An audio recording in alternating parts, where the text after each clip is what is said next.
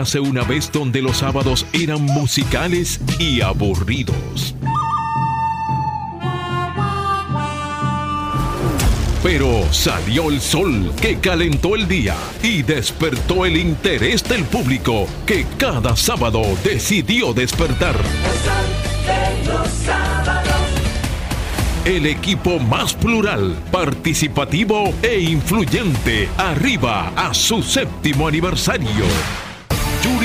Rodríguez, Milicen Uribe, Susi Aquino, Liz Mieses, Cristian Cabrera, Roselvis Vargas y Francisco Guillén conforman el Dream Team de la radio. Siete años informando a los oyentes y cautivando a toda la audiencia a nivel nacional e internacional. Primeramente felicitarlo por el mes de su aniversario. Parece como que van a iniciar una nueva etapa, según su comentario, que se mantenga siempre la objetividad y que la, la diversificación siempre predomine. Este equipazo del Sol de los Sábados, informarle a ustedes y al país, porque lo que no se anuncia por el Sol de los Sábados es como si no existiera.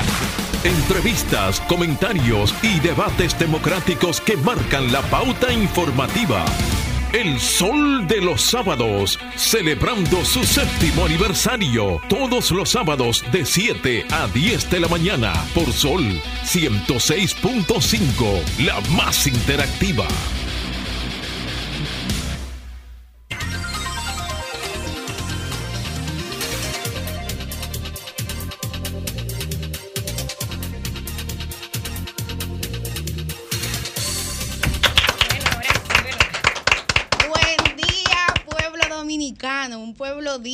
Trabajador que madruga de lunes a sábados y los sábados lo hace para entrar en sintonía con esta propuesta informativa, El Sol de los Sábados, que hoy, Tarantarán, cumple siete años siete años aquí por esta que es la emisora más interactiva de República Dominicana, Sol 106.5 FM, por esta plataforma poderosísima que es el grupo RCC Media. De verdad que para todo el equipo de Sol de los Sábados, los pioneros, las personas que han pasado por aquí, el equipo técnico, los dueños de la emisora, los empleados, de verdad que es todo un honor porque siete años significa que hemos contado durante todo este trayecto con el apoyo, el respaldo y la confianza de cada uno de ustedes que son quienes le dan sentido a este proyecto y a estos madrugones en sábado. Yo quiero recordar las frecuencias por las que ustedes pueden entrar en sintonía con esta propuesta, tal y como lo han hecho en estos últimos siete años. 106.5 FM, Parigüey y Santo Domingo, 92.1 FM para el Cibao, 94.7 FM para el sur y el este, 88.5 FM para la bella, bellísima Samaná. Agradecer, como ya venía diciendo, eh, a don Antonio Espaillat, a doña Monse, doña Monse que es la madre, es la guía, es la lideresa de este proyecto que siempre yo creo que la número uno, Sí, doña Monse siempre está en sintonía. Y yo siempre digo que ella escucha el programa, no dije como propietaria ni como socia, ella lo escucha como un oyente más y se lo disfruta. De igual manera a Glendy, a Vladimir, a Katy Ortega, a Fangio, a Humberto, a Llovita, a Celine, a Ana, que es la señora que nos trae el café y el agua y hay que enfatizar el agua porque es muy importante eh, que nos traigan esa agüita los sábados tempranito. Al nuevo equipo técnico, Starly y Natanael y a todos y todas nuestros oyentes. De verdad que un honor arribar hoy al séptimo aniversario de este que es el Sol de los Sábados, el Dream Team de la radio, el programa más influyente de los fines de semana y cuidado. Bueno, y, recordar también, Milicen, para la gente que ha seguido este programa desde el día cero, eh, voces que diría yo eh, fueron y siguen siendo legendarias, que son pues la de los talentos eh, de las temporadas anteriores de este programa. Digo las temporadas por llamarlo así. Orlando, Jorge. Eh, eh, Villegas, Julio Alberto Martínez, Ernesto Jiménez, Pedro Manuel Casals, Guarocuya Batista, Felipe Vallejos. Estuvo también en, alguna etapa eh, Elizabeth Mateo, Merian Cruz. definitivamente que por este, por esta cabina, por este programa han han desfilado una serie de, de personalidades, ¿verdad? Que sin duda en su momento pues eh, honraron esta cabina y que ahora, como sabemos, están en muchos en posiciones pues bastante importantes. De aquí, señores, sin duda que sale gente a, ocupar curules y con decretos, ¿verdad? En cualquier vuelta de estas. Bueno, este es el séptimo aniversario del Sol de los Sábados, el programa que definitivamente ha marcado las pautas desde hace siete años, no solamente los fines de semana, sino también de cara al inicio de la semana, es decir, los lunes. Es increíble, eh, primero, cómo la gente utiliza desde hace mucho tiempo el Sol de los Sábados como la referencia para poder iniciar, digamos, el ejercicio del periodismo y de la comunicación desde los sábados y cómo condiciona también, digamos, el criterio positivamente, me refiero, de quienes eh, son los responsables de llevar eh, la información de manera, de manera eh, asertiva a la sociedad todos los lunes al inicio de la semana. Pues yo me siento muy contento. Yo quiero saludar ahí, Yuri. Eh, bueno, hemos mandado muchos saludos. Falta un saludo muy especial, que es de la producción de Sol de los Sábados, Jennifer Peguero.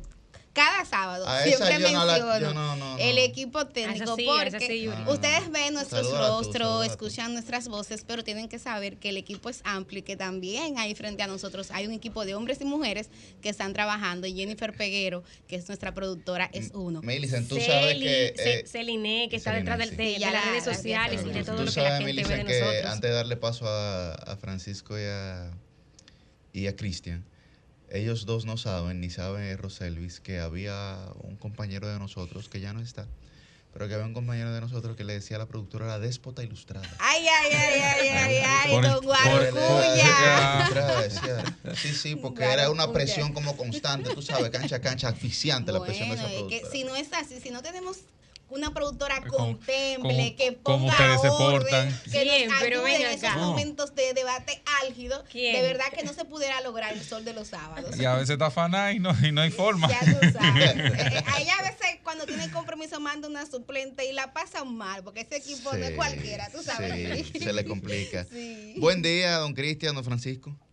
Adelante, Francisco, adelante. Bueno, muy buenos días a todo el pueblo dominicano, buenos días a nuestros compañeros en cabina, buenos días al equipo de producción, al equipo técnico y a todos los que hacen posible que por estos siete años este equipo esté brindando informaciones, dándole participación al pueblo dominicano de aquí y de allá, porque Sí. hasta de fuera, y que nos mantienen esa llama, esa llama del interés, de la pasión por la comunicación y por lo nuestro, por lo dominicano.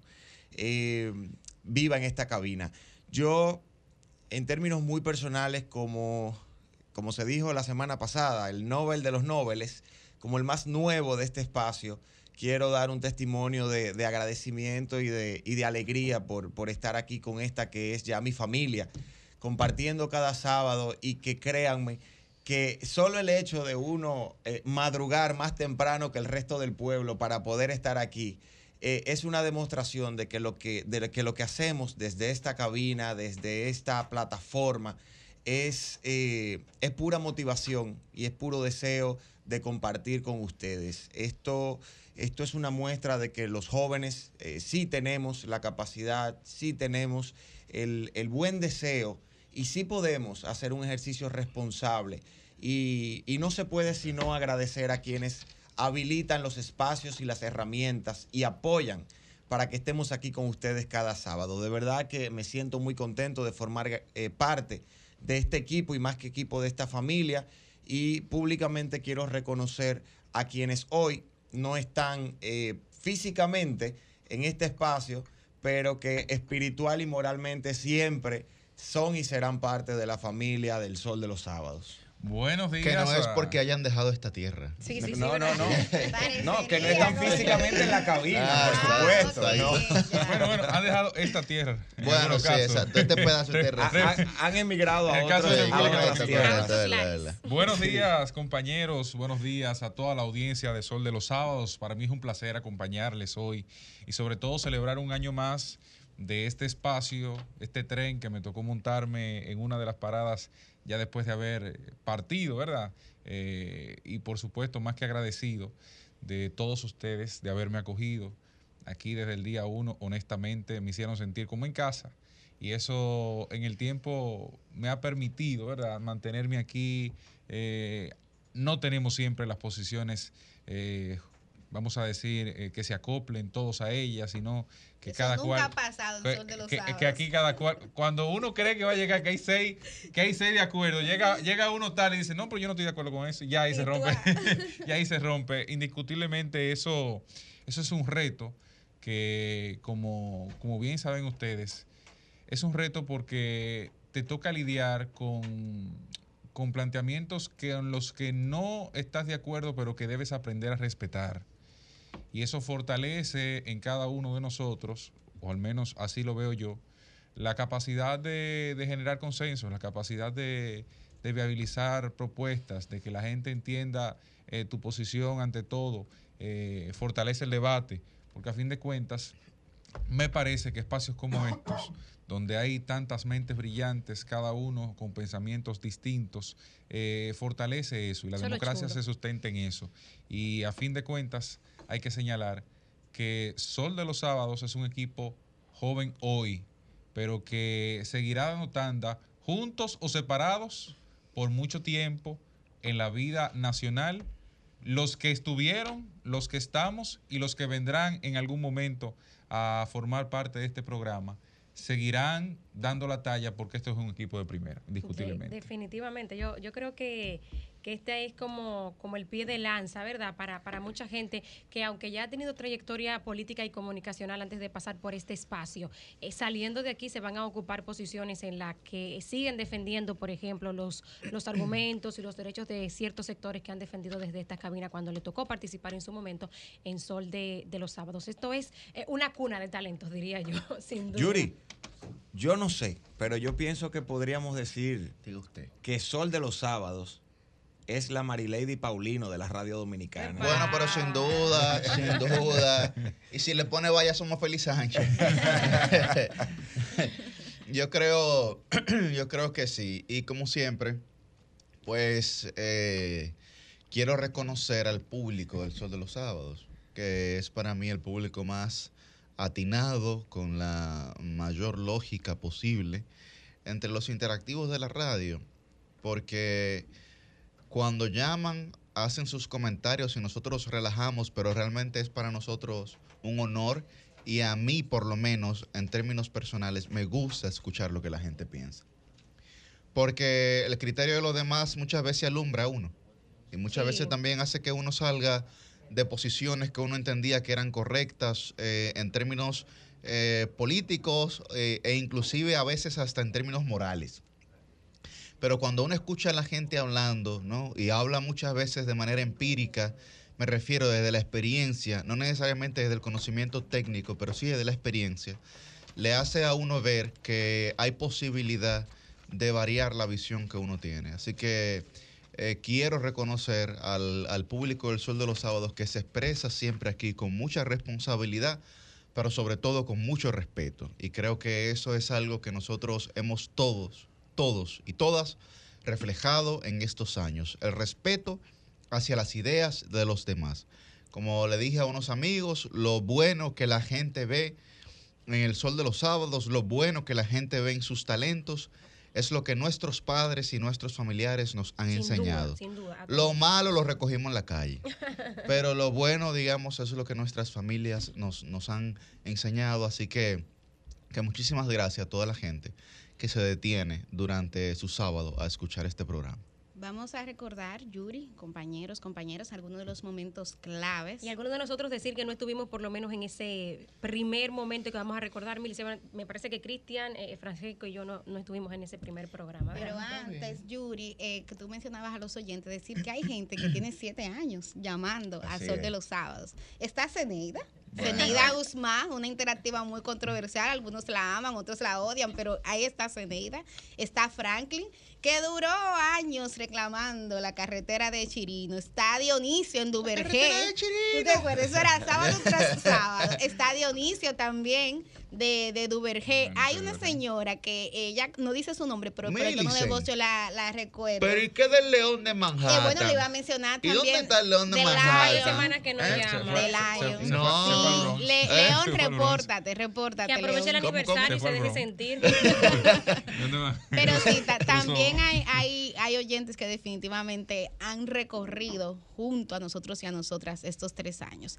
Y bueno, hablábamos de momentos icónicos. Yo creo que, que uno que marcó mucho eh, el equipo y marcó la pauta fue el primer programa especial que tuvimos fuera de cabina que ustedes saben, es el aniversario oficial es el 16 de julio, lo estamos celebrando hoy sábado 15 porque cae sábado, pero en esa ocasión coincidió y lo hicimos justamente desde las instalaciones de aduana. Eso fue muy importante porque implicó y evidenció cómo el equipo venía madurando y el que haya instituciones, marcas que reconozcan la valía, la importancia de comunicar sus mensajes a través de este espacio, yo creo que ese es un principal voto de confianza. Vamos a ver producción cómo vivimos en ese momento el aniversario de Sol de los Sábados desde las instalacion- instalaciones de la Dirección General de Aduanas.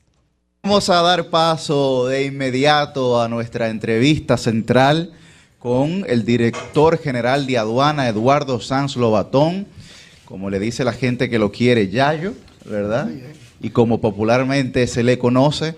Primero queremos agradecerles por darle la oportunidad a este espacio del Sol de los Sábados de celebrar su quinto aniversario en la Dirección General de Aduanas, que eh, hay un común denominador en la opinión pública sobre la efectividad con la que ha venido desarrollando en estos últimos 11 meses el trabajo. Muy buenos días y muchísimas gracias, profesor, ¿verdad? ¿Le puedo decir profesor todavía? Bueno, la verdad es que eh, muchísimas gracias a ustedes por estar aquí. Eh, la verdad es que eh, primero darle todas las gracias del mundo a Antonio, eh, que, la, que ha permitido que este programa se desarrolle aquí, que le ha dado la oportunidad a, lo que para mí se- es un- uno de los programas más interesantes que tenemos en los medios de comunicación y que le ha dado espacio al talento joven, al talento innovador y, y que ha permitido que, que gente se forme y, y dé espacio. No es por darle, cuando me hablaron por primera vez de este esfuerzo, y te tengo que admitir, Antonio, que tuve un equipo insistente. Dígalo duro. Dígalo duro. La- los amigos de comunicación de la Dirección General de Aduana me decían, pero ya, yo vamos a hacer un programa ya, pero mira, etcétera, con, con algunas eh, preocupaciones. Y la verdad es que el esfuerzo que ustedes hacen, y que hoy cumple cinco años, yo fui eh, a uno de sus primeros programas. Lo recordamos. eh, en esos cinco años y, y creo que esto es un esfuerzo que tiene que aplaudirse y que tiene que apoyarse. Y al final del día lo que este país necesita es que busquemos la manera de que nuestra juventud se incorpore, de que nuestra juventud se abra camino. Y la verdad que este programa está conformado por líderes, por líderes de diferentes áreas, pues, por gente que se ha abierto camino ya en procesos electivos, como es el caso de la vicepresidenta de la sala capitular, Liz Miese, eh, en comunicadores. oyó que yo conozco- eso, vicepresidenta de la sala capitular. Eh, yo sé que otros de ustedes ya se han hecho por mi amigo Casal aquí. Yo he cogido una pelita en las redes. Chacho, unos fuegos, unos eh, Eh, relajan. y, y- y por cada uno de ustedes, por Jiménez, por, por cada uno de ustedes, yo creo que esto es un equipo eh, formidable que va a hacer grandes cosas. Bueno, ese fue un aniversario, un aniversario especial. Comentábamos eh, Con fuera del- predicciones y todo, casi. Fuera del aire, porque había sido un, com- un- un aniversario especial, no solamente en la transmisión, sino posterior a ella, ¿no? Eh, Se siempre- celebraron. Sí, sí. Siempre es importante, por ejemplo, en las, las fílmicas, en las películas, en los cortometrajes. Realizar Sí. ¿verdad? No, la gente habla de producción y de postproducción.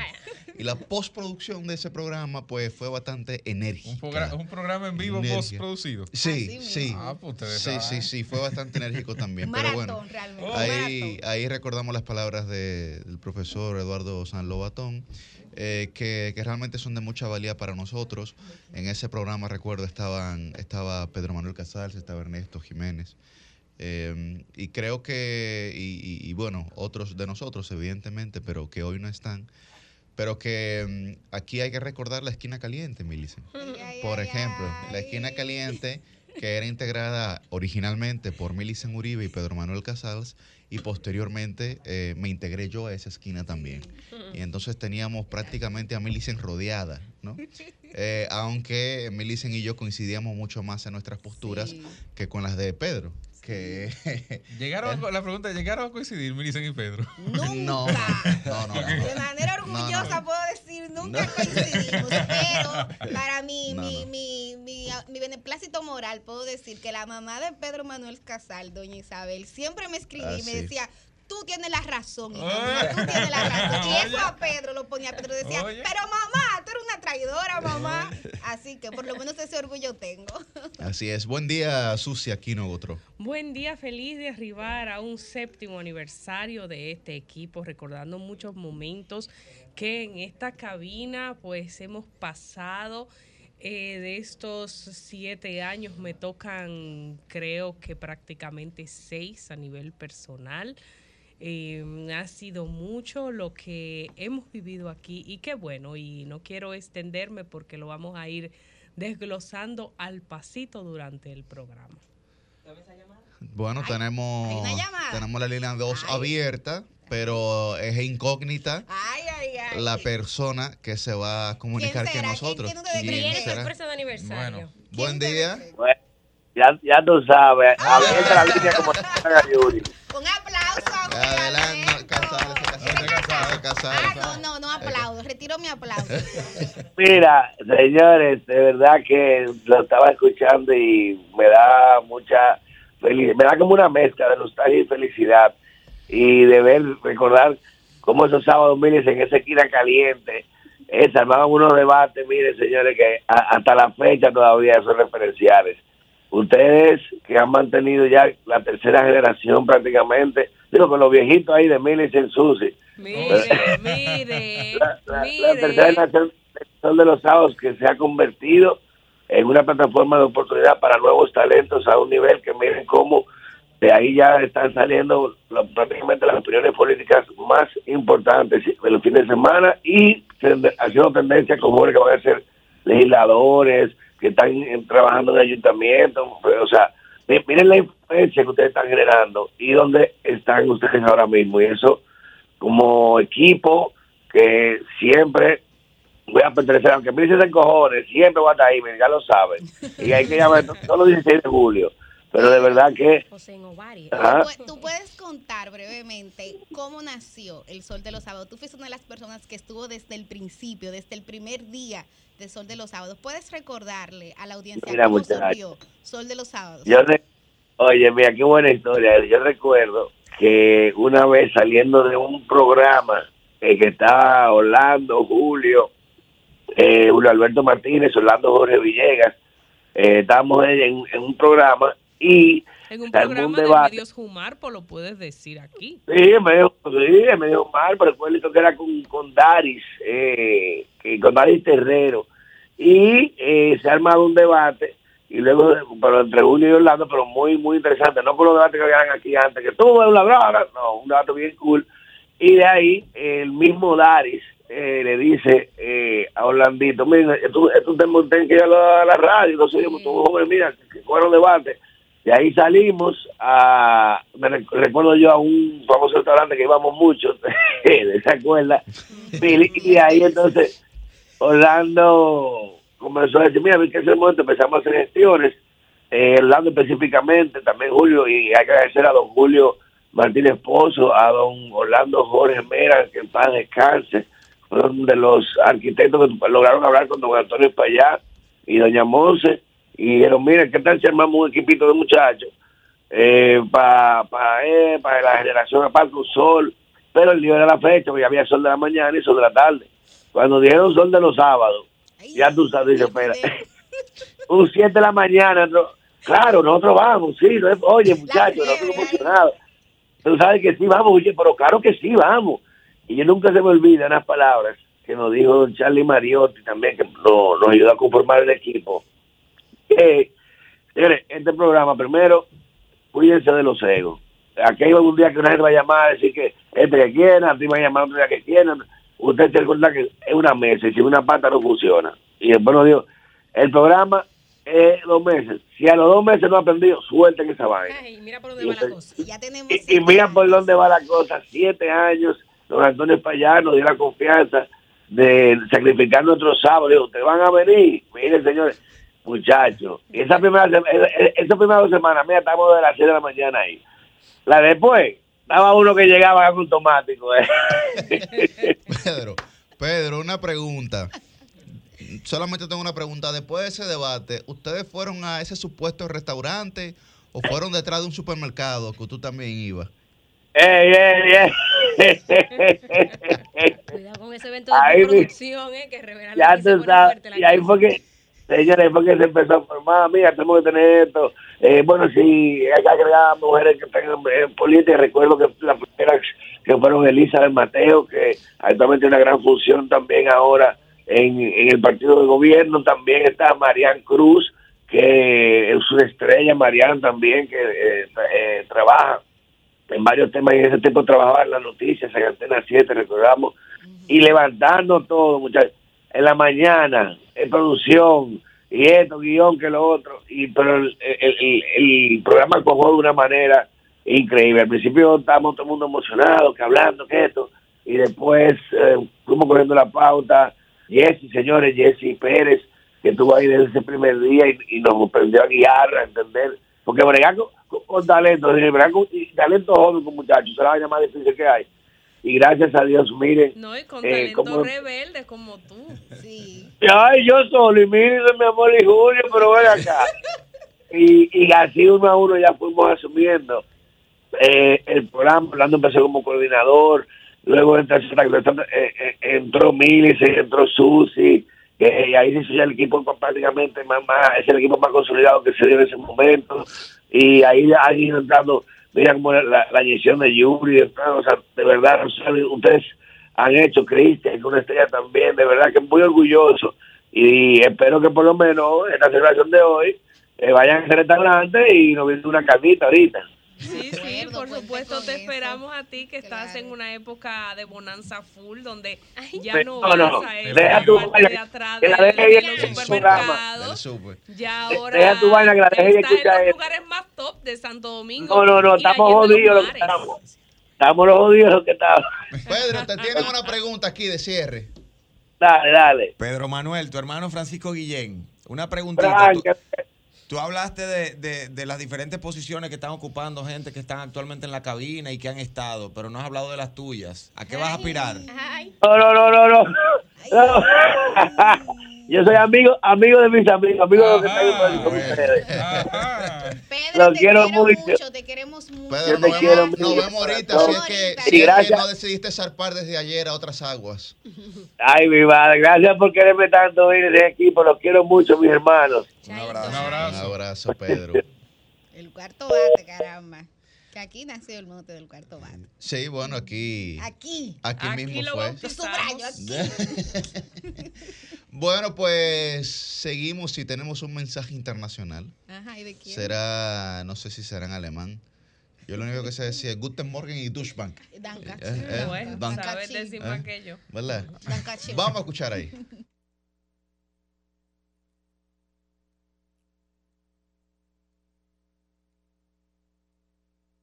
No lo tenemos.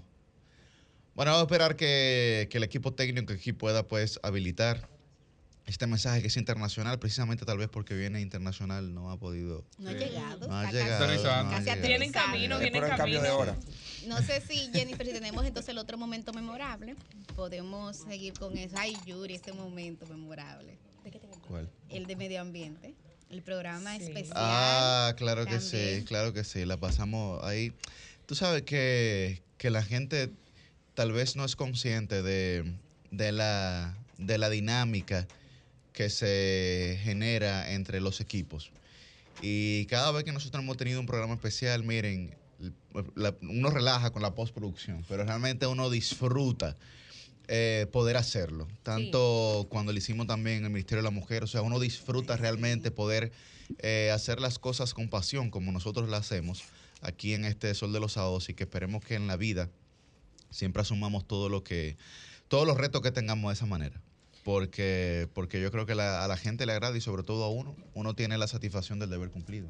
Claro, y bueno, y lo, y lo especial también de ese programa eh, fue justamente la figura de, de don Orlando Jorge. Mira, que hay que decirlo, o sea, como Pedro contaba, él estuvo junto con don Julio eh, Martínez Pozo en la parte de concebir el programa, pero luego eh, don Orlando todos los sábados nos reportaba sintonía, y está Susi que no me deja mentir, este que estaba a Susi, a Ernesto, a Así mí es. todos los sábados reportaba sintonía. Y luego cuando ya asume su gobierno, su partido, como, como ministro de Medio Ambiente que se desplazaba por todas partes del país, no importaba el rincón donde él estaba y él también mantenía la sintonía con Sol de los Sábados. Cuánta nobleza y cuánto Sí. don de gente. En él como persona y también en el trato que se nos dispensó ese día.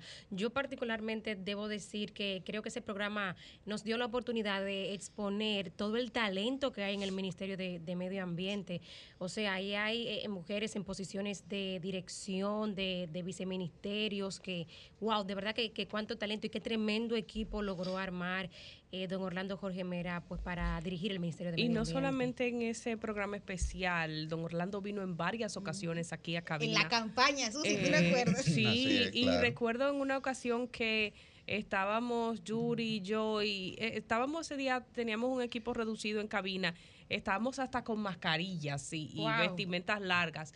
Don Orlando estaba aquí, hicimos un gran programa, pudimos preguntarle muchísimas cosas y, y compartir con él. Yo lamenté ese programa especial, no, no poder participar, tenía una situación eh, muy delicada de salud. Millicent me llamó y me dijo, mira, por favor, tú no puedes ir un ratito. Yo le dije, oye, lo que hay, eh, tengo un problema.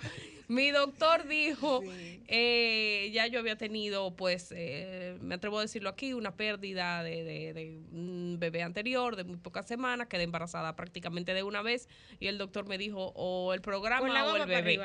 Exactamente, entonces eh, con el dolor de mi alma no pude participar, pero estuve pendiente eh, y tuve el reporte de todo el equipo, del cariño, de, de que creo que fue uno de los programas especiales, de los varios que ha tenido el equipo eh, con mayor significación.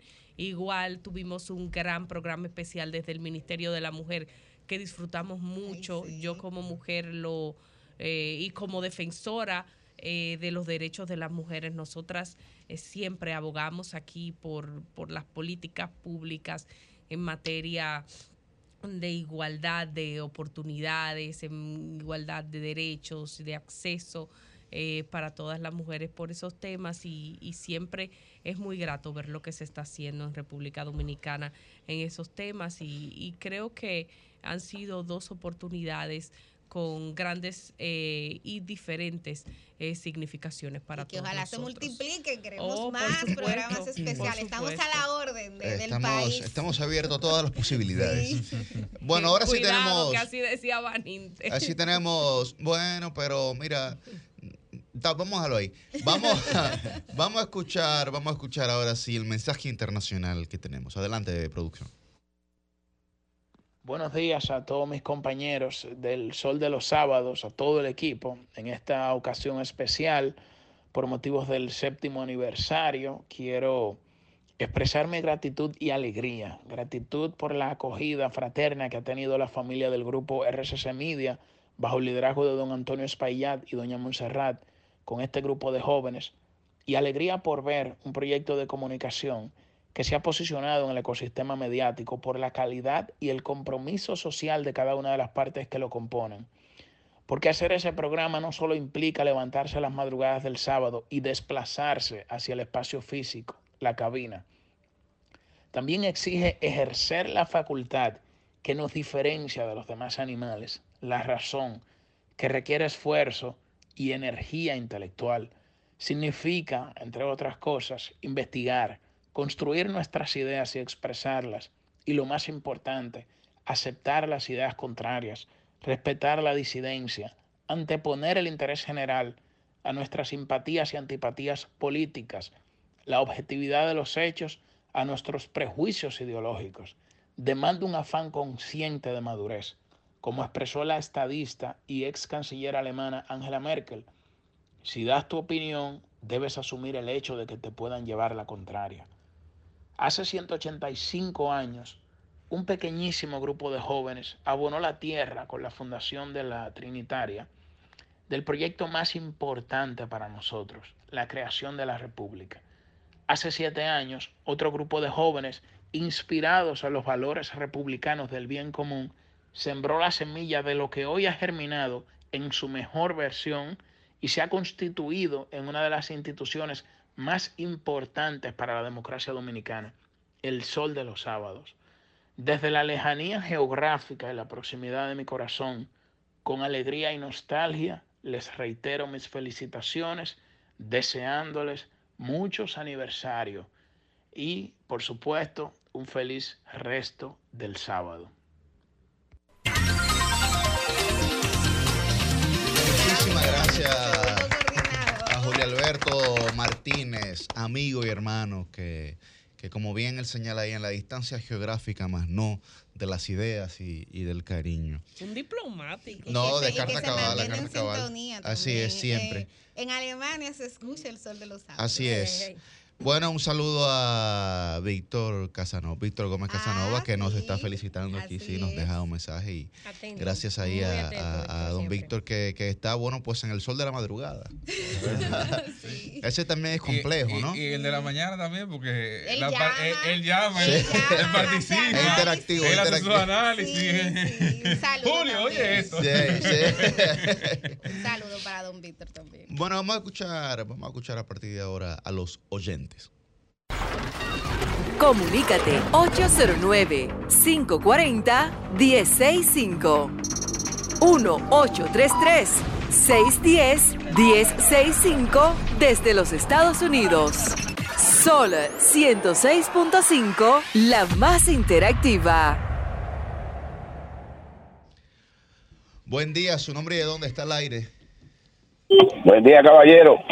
Adelante. Sí. Óigame, qué malo, qué mal agradecido han salido los PLDistas, por Dios. Sí, ¿por qué? ¿Y qué fue que le pasó a ese partido? Tanta gente que se cansaron de aprovecharse de ese partido, ahora son tránsfugas, comenzando por el líder de la FUPO, por Dios. Pero qué bueno que los PLDistas que se están yendo es para el PRM, no para la FUPO. Ofrécome, se robaron todo y, está, y quieren seguir robando más en otros partidos. Muchas gracias, caballero. Muy bien, gracias para usted. Buen día, su nombre y de dónde está aire. Buenos días, Ramón Ramírez Villamella. Felicidades, equipo. Gracias, gracias, gracias. Felicidades para todos. Pero ven acá, la gen- esta gente del PRM sí joden. Ellos no son los que están gobernando. Que hablen de su partido y suelten al PRD en banda. Óyeme, pero que asaran. Gracias. Lo dijo de lado. Gracias, Ramón. Buen día, su nombre y de dónde está el aire. Buena. Sí, está el aire. Inicio. Se fue, estamos dando un motor. Buen día, su nombre y de dónde está el aire. Buen día, Buen día, equipo. adelante. ¿Cómo están? Les saludo, les saluda Merán de aquí, de los Guaricanos. Un abrazo. Adelante, Merán. Los felicito a ustedes por esa ardua labor que hacen ahí para el país y para, para el mundo también. Mira, yo siempre hago un llamado aquí de nuestro municipio de Santo Domingo Norte eh, y es directamente el señor presidente de la República para que se acuerde del vertedero de Duquesa, que espero que con Dios delante no se vaya este cuatrenio sin él eh, trasladar ese vertedero de ahí, porque ya esta población ha crecido bastante. Espero que el presidente se acuerde de este municipio. Pasen buenos días. Ya se fue el cuatro. Está bien. Buen día, está el aire. Buenos días. Adelante. Felicito al equipo por su aniversario. Gracias. Eh, mire, por otro, por otro lugar, este, mira, la gente se montan en los temas, porque vine que a montarse que en el tema que del fentanilo.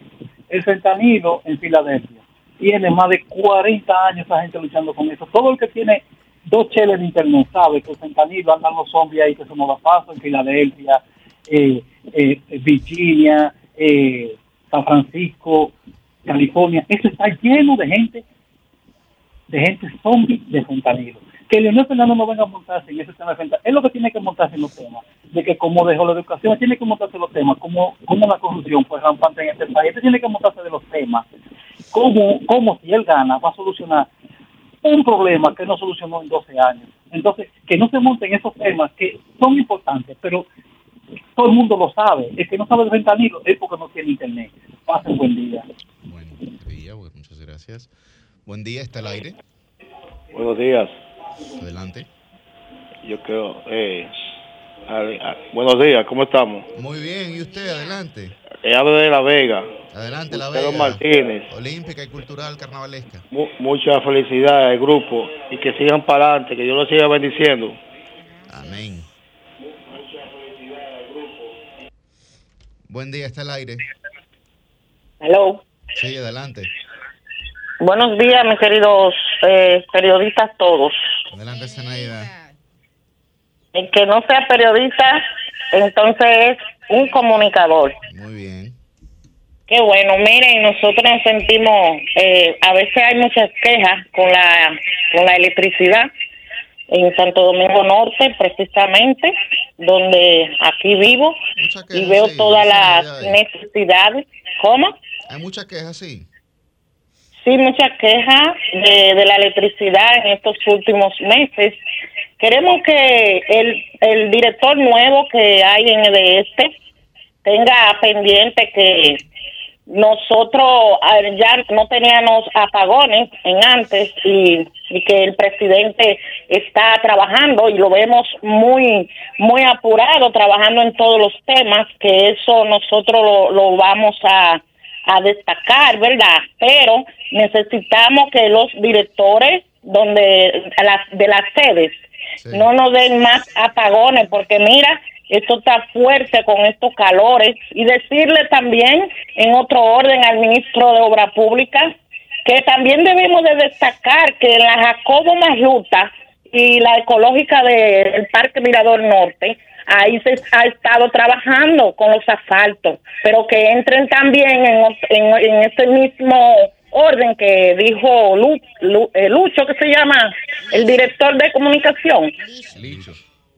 Licho, que ya los trabajos de Guaricano de los apartados, eh, Sabana Perdida y el Marañón estaban en manos de un ingeniero. Entonces queremos ver que comiencen. Gracias. Muy bien. Yuri, un saludo a Isabel García, viuda de Casals, mamá de Pedro, Ah, que como claro. decía anteriormente, está reportando sintonía con el equipo y dice que nos escucha cada sábado. Gracias, Así doña es, Isabel. eso iba a decir. Gracias, Nos Isabel. dice que felicidades en nuestro séptimo aniversario, que muy orgullosa del trabajo que hemos hecho y que Dios nos bendiga. Le agradecemos que a través de los años, incluso eh, ya Pedro formando parte del equipo a distancia, ya no con nosotros, pero sí de corazón, pues ella se ha mantenido siempre pendiente de nosotros. Así que le mandamos un gran abrazo.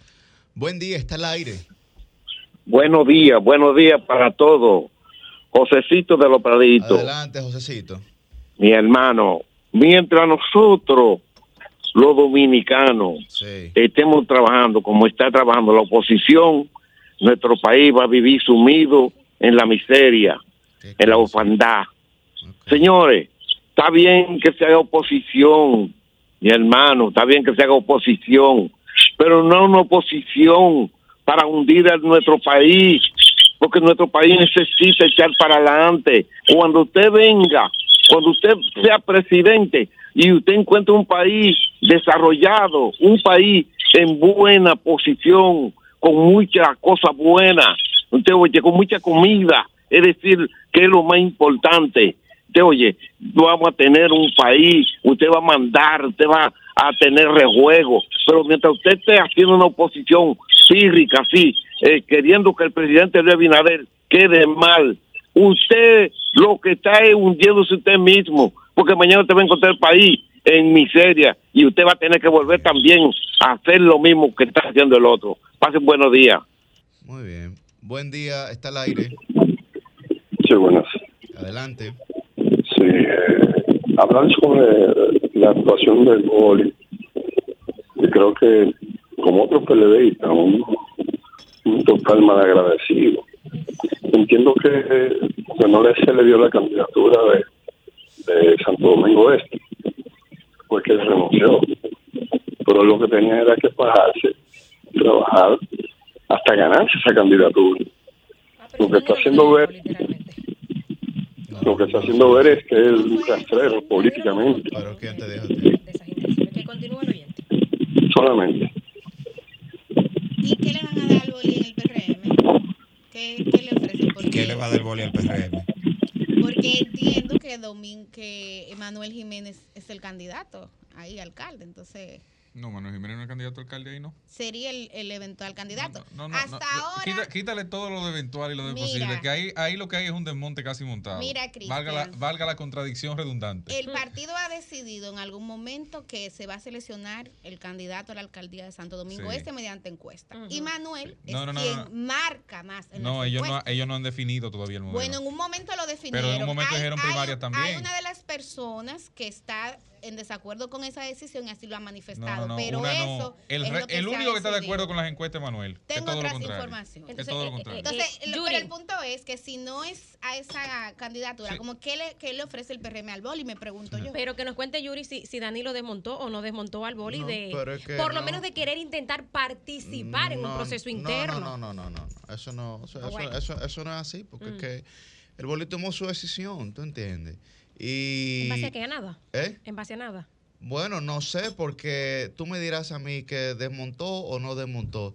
Pero si se va al PRM y no tiene garantizada el supuesto desmonte que le hicieron en el PLD, entonces ¿por qué no se quedó? Por eso No tiene pregunta, sentido. esa- no tiene sentido esa premisa, por eso lo digo. Ahora, si él tomó la decisión, hay que respetársela simplemente y ya. Porque yo eh, decidí desde hace algún tiempo, primero, intentar no hablar de los amigos, ni mucho menos estar eh, con una serie de, de juicios de valor, de cosas eh, o intereses que uno muchas veces ni siquiera comprende, o de lo que uno ni siquiera fue parte. Entonces, pero bajo esa premisa de que lo desmontaron de una candidatura, pero si a mí me desmontan De una candidatura en un sitio, participar. perdón, perdón, que es mi casa, y me voy a otra casa, supuestamente me tienen que dar la candidatura. Entonces, yo te pregunto a ti, yo te pregunto a ti. José Luis, te pregunto a ti. La candidatura a alcalde del PRM, ¿se la van a ceder a, al boli? Yo te pregunto. Él no se inscribió. pues no se inscribían al PLD tampoco. No, porque espérate, espérate, espérate. espérate. Pero En eso Santo no Domingo Este- quita en que Santo no haya Domingo Este- tenido en sus Santo Domingo traspiés Este en no- el PLD como lo tuvo. Perdón, Eh, en Santo que Domingo. no Pero vaya a ¿qué ser candidato, que no vaya a ser No. candidato, Yuri, no quita que tuvo sus Pero situaciones. es que no, no hay ningún tipo de traspiés. O sea, el, tú, tú estás entendiendo algo para mí de forma incorrecta. ¿Por qué? Porque el PLD No, no, fue no, que le no, dio la no, no. oportunidad de ser diputado. Yo no estoy Si no hubiese ido por el. PLD, si no hubiese ido la por el PLD, no gente que hubiese está sido en su diputado. entorno, la gente que está en su entorno conoce y sabe el asunto y, y, y la gente del Bueno. PLD, mucha gente del PLD sabe sabe la, las circunstancias que tenía el boli ahí con, sus intenciones políticas no, de no, la de los sábados quiere saber, explíquenos. No. ¿Qué le van a dar boli en el PRM? él ¿Qué fue lo que pasó en el PLD? Queremos Él, saber. él se incomodó porque en el PRD lo porque en el PLD lo apiaron. Lo desmontaron. A él lo apiaron en el PLD. A él le dijeron, le dijeron eh, nosotros tenemos un compromiso con Luis Alberto eh, y la única y el requisito para, para proclamar es que haya candidato único. Y él era la única sombra a la candidatura Pero de mira. Luis Alberto, le, le ha Ahora, salido caro al PLD. me parece que fue- me parece Karen, que fue- El liderazgo de Karen. No, Karen sigue ahí. No, no, Karen. no, no, no, Pero no, no, Karen no, no, hubiese no. sido una buena Pero Karen puede ser. Sí, candidata a pero ella puede, pero puede aspirar también. yo puede aspirar y puede aspirar a, a cualquier otra posición Sí, también de elección.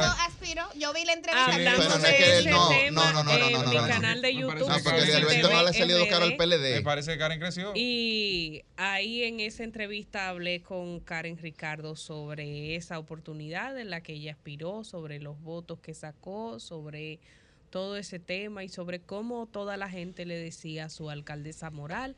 Ella obviamente va a hablar muy bien de Luis Alberto y de todo el proceso, pero si bien es cierto... con respeto institucional. Eh, claro que sí. Ha tenido. Sí. ha respetado más la institución que lo que la institución la ha Gracias. respetado y la ha valorado a ella. Hay, hay El boli algo, hay tendencia algo- número Eh, eh, hay este algo importante. en- tú sabes- tú Twitter. sabes qué es lo que pasa. En, esta, en este país, el único en donde se enfilan los cuchillos de Fakir, al único es al PLD. Que si la institución desmontó a una gente, que si la institución ha irrespetado a una gente, Que si otra le salió cara. que si otra le salió cara. Pero todo lo que esa gente son es gracias al PLD. Eso no es verdad, Yuri. Todo lo Eso que no es son. verdad. Eso no es verdad porque el Claro PLD que no- sí, el PLD claro que sí. La marca PLD no se compone Claro que sola. sí. No, no, no, espérate, No, espérate, no, no, no, No, no, eso no es verdad. Eso no es verdad. Lo que tú estás ahí no es verdad. espérate, espérate, espérate. No es verdad. Los partidos lo hace la gente. Los partidos lo hace la gente. Los partidos. No. No ahí. No es verdad. No, no es cierto, loco. ¿eh? No me ¿Cómo que pasé, lo que la no. gente. El No me PLD, pasé, coño, no. no se hizo por- No se me hizo pasé, solo, no. ¿verdad? Si el PLD Se hizo solo. oportunidad a mucha Se gente. hizo solo el PLD. A mucha gente. Bueno, y viceversa también. Y viceversa también. Coño, pero no podemos estar. No me estar. pregunto aquí No si podemos aquí estar constantemente, constante- consta- no, eh. no, loco, no, no Pero- podemos Claro, estar claro constantemente, que no estamos constantemente echándole un cubo de mierda. Pero si el PLD o sea, es que la no, gana, no, Yuri, no, no. no. Pero el PLD tuvo su momento. Vamos a ubicarnos. Pero el PLD en algún momento Pues empieza a ubicarte. Pero Permiso- constantemente. Permiso que voy a hablar. Aquí cada quien tiene su prestigio personal, Claro. su estudio, su bagaje. Eso es verdad. Y el aporte que cada quien le hace a un partido político, a una organización. No es verdad, Bolívar Valera o quien sea, y no lo estoy haciendo por él, Karen Ricardo, quien sea, le aporta a una organización política. Claro si sí. Juan de los Palotes no lo buscan, no lo llaman. Exacto. Lo van a sacar de su casa, un don nadie que no le aporta dos votos a una organización. Lo hizo un partido político, no. Le aporta un partido político y usted le aporta un partido político. Entonces no me venga aquí a decir descaradamente, y me disculpas, A mí estoy siendo descarado. que un partido Que lo una hace gente una persona solamente. No, pero, pero, no, no, no. no, Las no, personas No, no, no, no. también hacen los partidos. colectividades. y las instituciones Perdón, perdón, se conforman perdón. con las personas. Las y colectividades se muchas nutren de personas que han individualidades. dejado el forro Así es. en organizaciones Oh, oh. políticas y no les reconocen nada. Y se han dejado humillar. Claro. Y se han dejado maltratar. Y han dejado que gente simplemente porque tengan más cuarto, más pegue y más de todo le pasen. Por eso por yo encima. decía, Ah, por eso yo completamente, decía. completamente. Miren, Y no miren. voy a omitir la mala palabra que estaba pensando Pero- porque pero- respeto a los medios de Pero, comunicación. pero Yuri, eso- Yuri. pero- no, no, no, no, no, no, espérate, Fran, discúlpame. Y eh, ahora mismo te doy paso. Yo no estoy en desacuerdo con eso que está planteando Susi. No, pues tú dijiste que todo lo que No, perdón, perdón. No, no, no, no.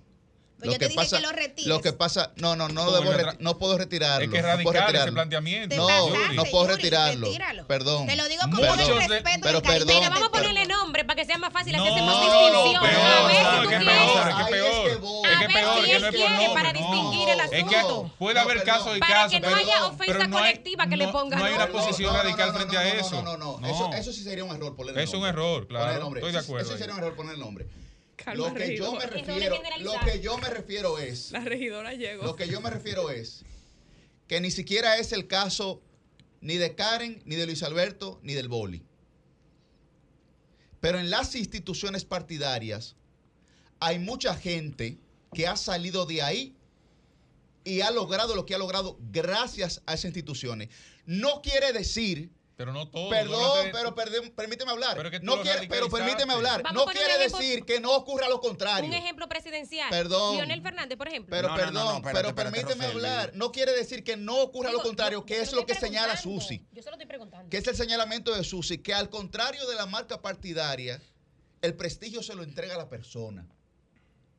Eso es lo que ella está señalando. Y eso también ocurre. Pero lo que ocurre mayoritariamente es que el medio, que es la organización, y no me refiero ni al PLD, me refiero a todos, el medio que es la organización es la vía que utilizan esas personas. Pero la vía no significa que todos Es- la vía que utilizan esas partidos que personas. ceden esa plataforma a personas que no tienen las condiciones y por eso yo estoy de acuerdo con Eso Susi y con Cristín. Por Eso eso, dije que aquí hay dirigentes que le han salido caro a los partidos porque ha implicado que por pactos que se hacen en cúpulas Claro. de, de aposentos cerrados que yo cuestiono desde el punto de vista democrático, hay liderazgo que la ciudadanía elige y que tienen que echarse a un lado porque hay un pacto con fulano. Claro. Eso para mí, Yuri, desde el punto de vista ciudadano es cuestionable. Claro. Mira, Es cuestionable. mira, mira, mira, Milicen, aquí hay, hay que partir de algo, Yuri.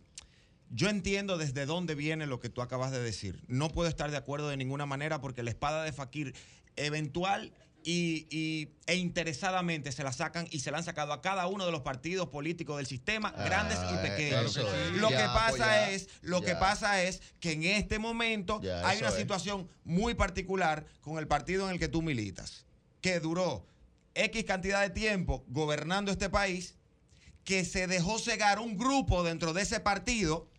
Y dentro de ese partido, la espada de Fakir se la sacaron a un grupo que no comulgaba con atropellar la constitución dominicana para que se quede ese mismo grupo gobernando. Entonces, esto vamos a llevarlo por parte. Estoy de acuerdo con Susi. Bueno, Fran, Estoy pero de- es que- Perdóname, perdóname que te escuché. Estoy de acuerdo con Susi. que vuelva el que no es que los partidos políticos hacen a la gente. La gente crece junto con los partidos políticos Claro, en la medida en que le aporta. Ahora, no podemos negar que los partidos políticos, en caso, y lo voy a decir responsablemente, como el de Bolívar Valera, como lo hizo el PLD antes, busca figuras públicas que no haya que construirle una imagen, sino que, tengan un pool dentro del público y lo hacen todos los partidos políticos. Sí. Ahora, decir que el PLD, por haber estratégicamente elegido al Boli en un momento, No, no, pero es que yo no hizo lo- al Boli no. políticamente, me parece. Eso no fue lo que yo dije. Me parece. Eso no fue lo que yo dije. Bueno, eso no fue lo que yo dije. Eso fue lo que se interpretó. Ah, bueno, pues entonces yo aclaro aquí que eso no fue lo que yo ¿Pero dije. qué bueno, dijiste, Yuri? eso ¿Qué- no fue lo que yo dije aquí. Perdóname, eso fue lo que se no, no, interpretó. no, no, no, no, no, para nada, pero, pero, Señores, no, no, yo pero, pero, no. perdón. No se, no se interpretó que él dijo precisamente a la, a, a la persona. No, no, no, no, no, no, no, Bueno, no, tú no, hablaste no, en por el términos contrario, genéricos. pero, pero, no, pero, Yo pero, hablé pero, general. yo, yo hablé en términos genéricos, por el no contrario, dije aquí, dije aquí, dije aquí en el caso, porque tú estás mencionando al boli en el caso particular, estoy diciendo aquí que creo en la persona y si tomó una decisión política, yo no soy quien debe hacer un juicio de valor sobre esa decisión. Claro, eso lo dijiste, claro. Yo lo dije previamente. Eso sí, eso lo dijiste, Sí, claro. yo, o sea, sí. yo, yo no soy la persona que debe hacer un juicio de valor a él porque él tomó, cualquiera puede tomar esa decisión, Fran. por- y yo no debo hacer un juicio de valor de- sobre ahora, eso. Ahora, ¿cuál es la situación, Yuri, en general? Ya, con, con lo que quiero cerrar esta parte. Lo que digo es que los porque partidos- Tú, hiciste tu disclaimer con respecto al boli y hablaste en términos genéricos, pero todo inició por ahí. Y de hecho, Roselvis mencionó incluso la figura del presidente Fernández en un momento determinado y le dije, "Ey, ahí no, espérate. Pero son yo no mencioné ninguna figura. No, no, no, fue, fue Roselvis. Ni me adherí a ese comentario tampoco. yo propuse que, Preguntaste. que diéramos nombres a pero ver, para que no hubiera una ofensa general. Inocentemente, con, no hay problema. ese planteamiento El, te- tema no es ese. El tema es que nosotros tenemos que dejar de ver las Buen organizaciones. Las organizaciones políticas no son plataformas que pueden decidir y desdecidir quién los va a representar y quién no. Las organizaciones políticas son instituciones democráticas de nuestro sistema que crecen junto con sus dirigentes. Y nosotros no podemos convalidar ningún tipo de comentario ni de análisis que vaya o que sea tendente a nosotros eh, tratar de justificar la decisión de ningún dirigente político, de ninguna organización política que se haya movido de una organización a otra buscando una candidatura, porque eso no es democracia. El sol de los sábados.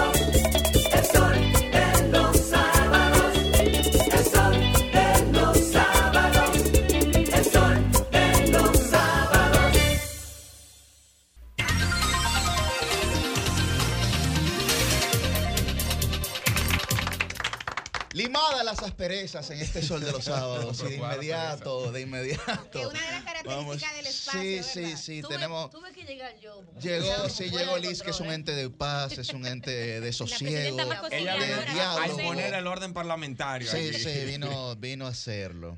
Eh, bueno, siendo las 8 y 12 de la mañana, iniciamos nuestra ronda de comentarios en este Sol de los Sábados que hoy cumple su séptimo aniversario. Muy buen día para don Francisco Guillén Blandino.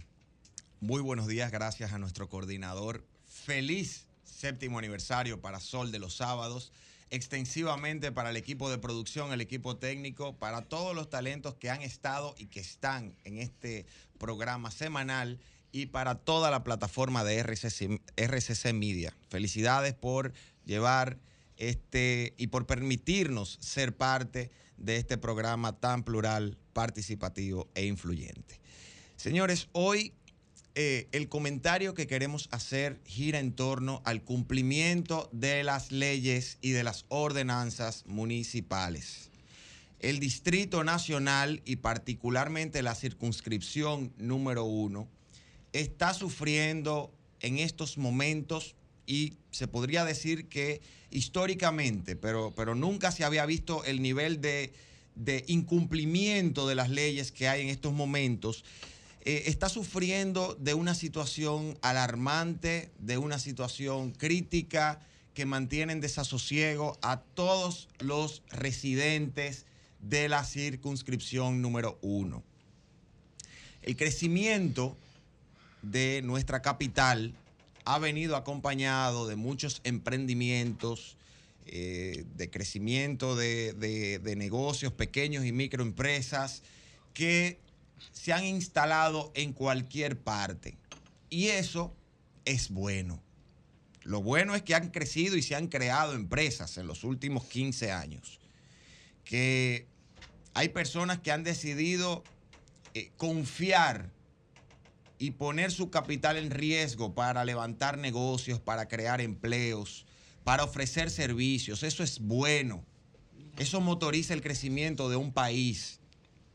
Y el Distrito Nacional, que aspira a ser una urbe, pues evidentemente es, digamos, el centro de todo este movimiento económico y comercial. Sin embargo, ese crecimiento ha venido acompañado de un grave desorden que hoy afecta a los residentes del Distrito Nacional porque no se están cumpliendo las leyes y las ordenanzas en materia de urbanidad, en materia de respeto a la zonificación, a la distribución del territorio, a la densidad poblacional.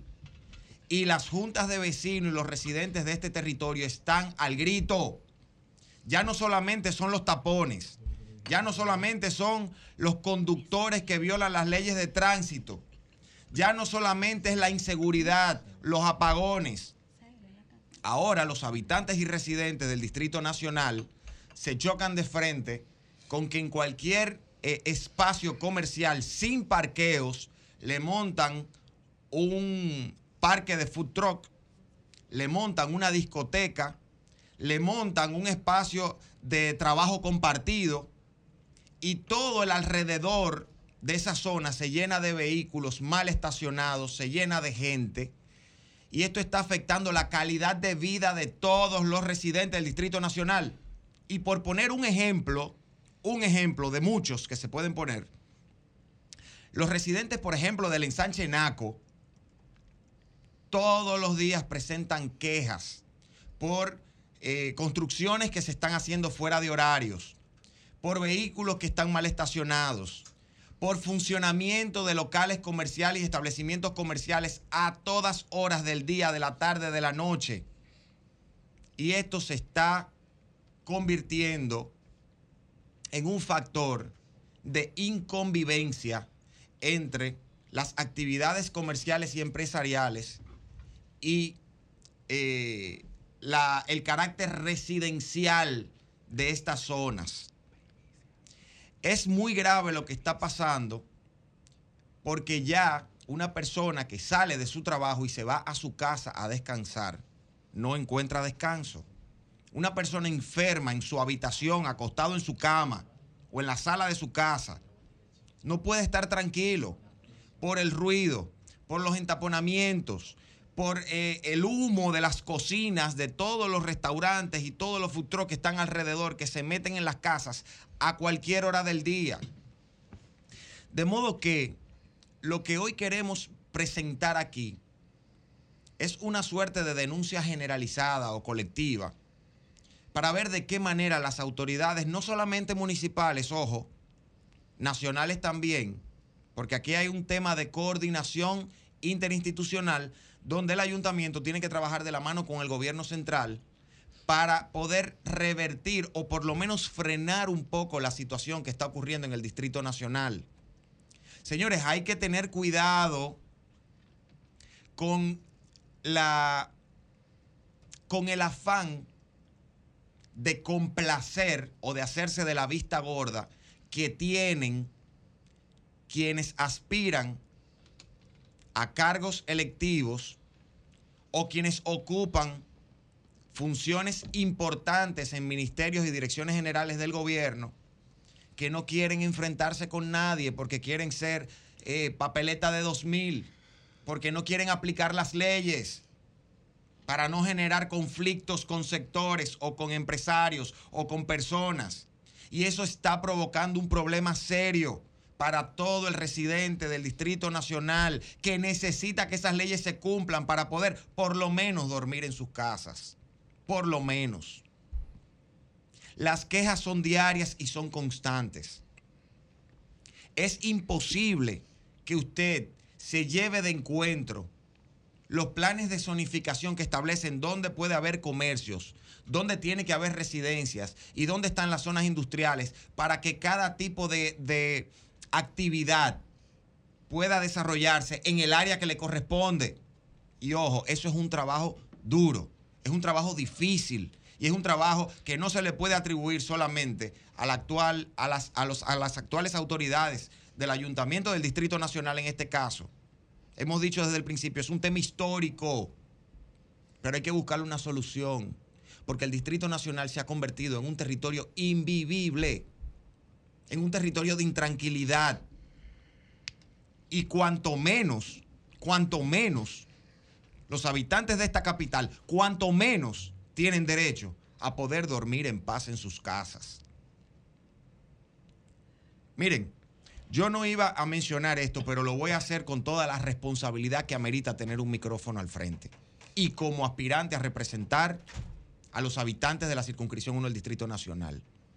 Si usted pasa cualquier día de fin de semana o lunes en la mañana por la Gustavo Mejía Ricard, usted se va a encontrar en ciertos tramos de esa, de esa avenida o de esa calle, porque realmente no es una avenida, con discotecas que están abriendo, que están cerrando o que todavía están abiertas a las 5, 6 y 7 de la mañana, con protección policial parqueada al frente y gente saliendo a esa hora de esas discotecas.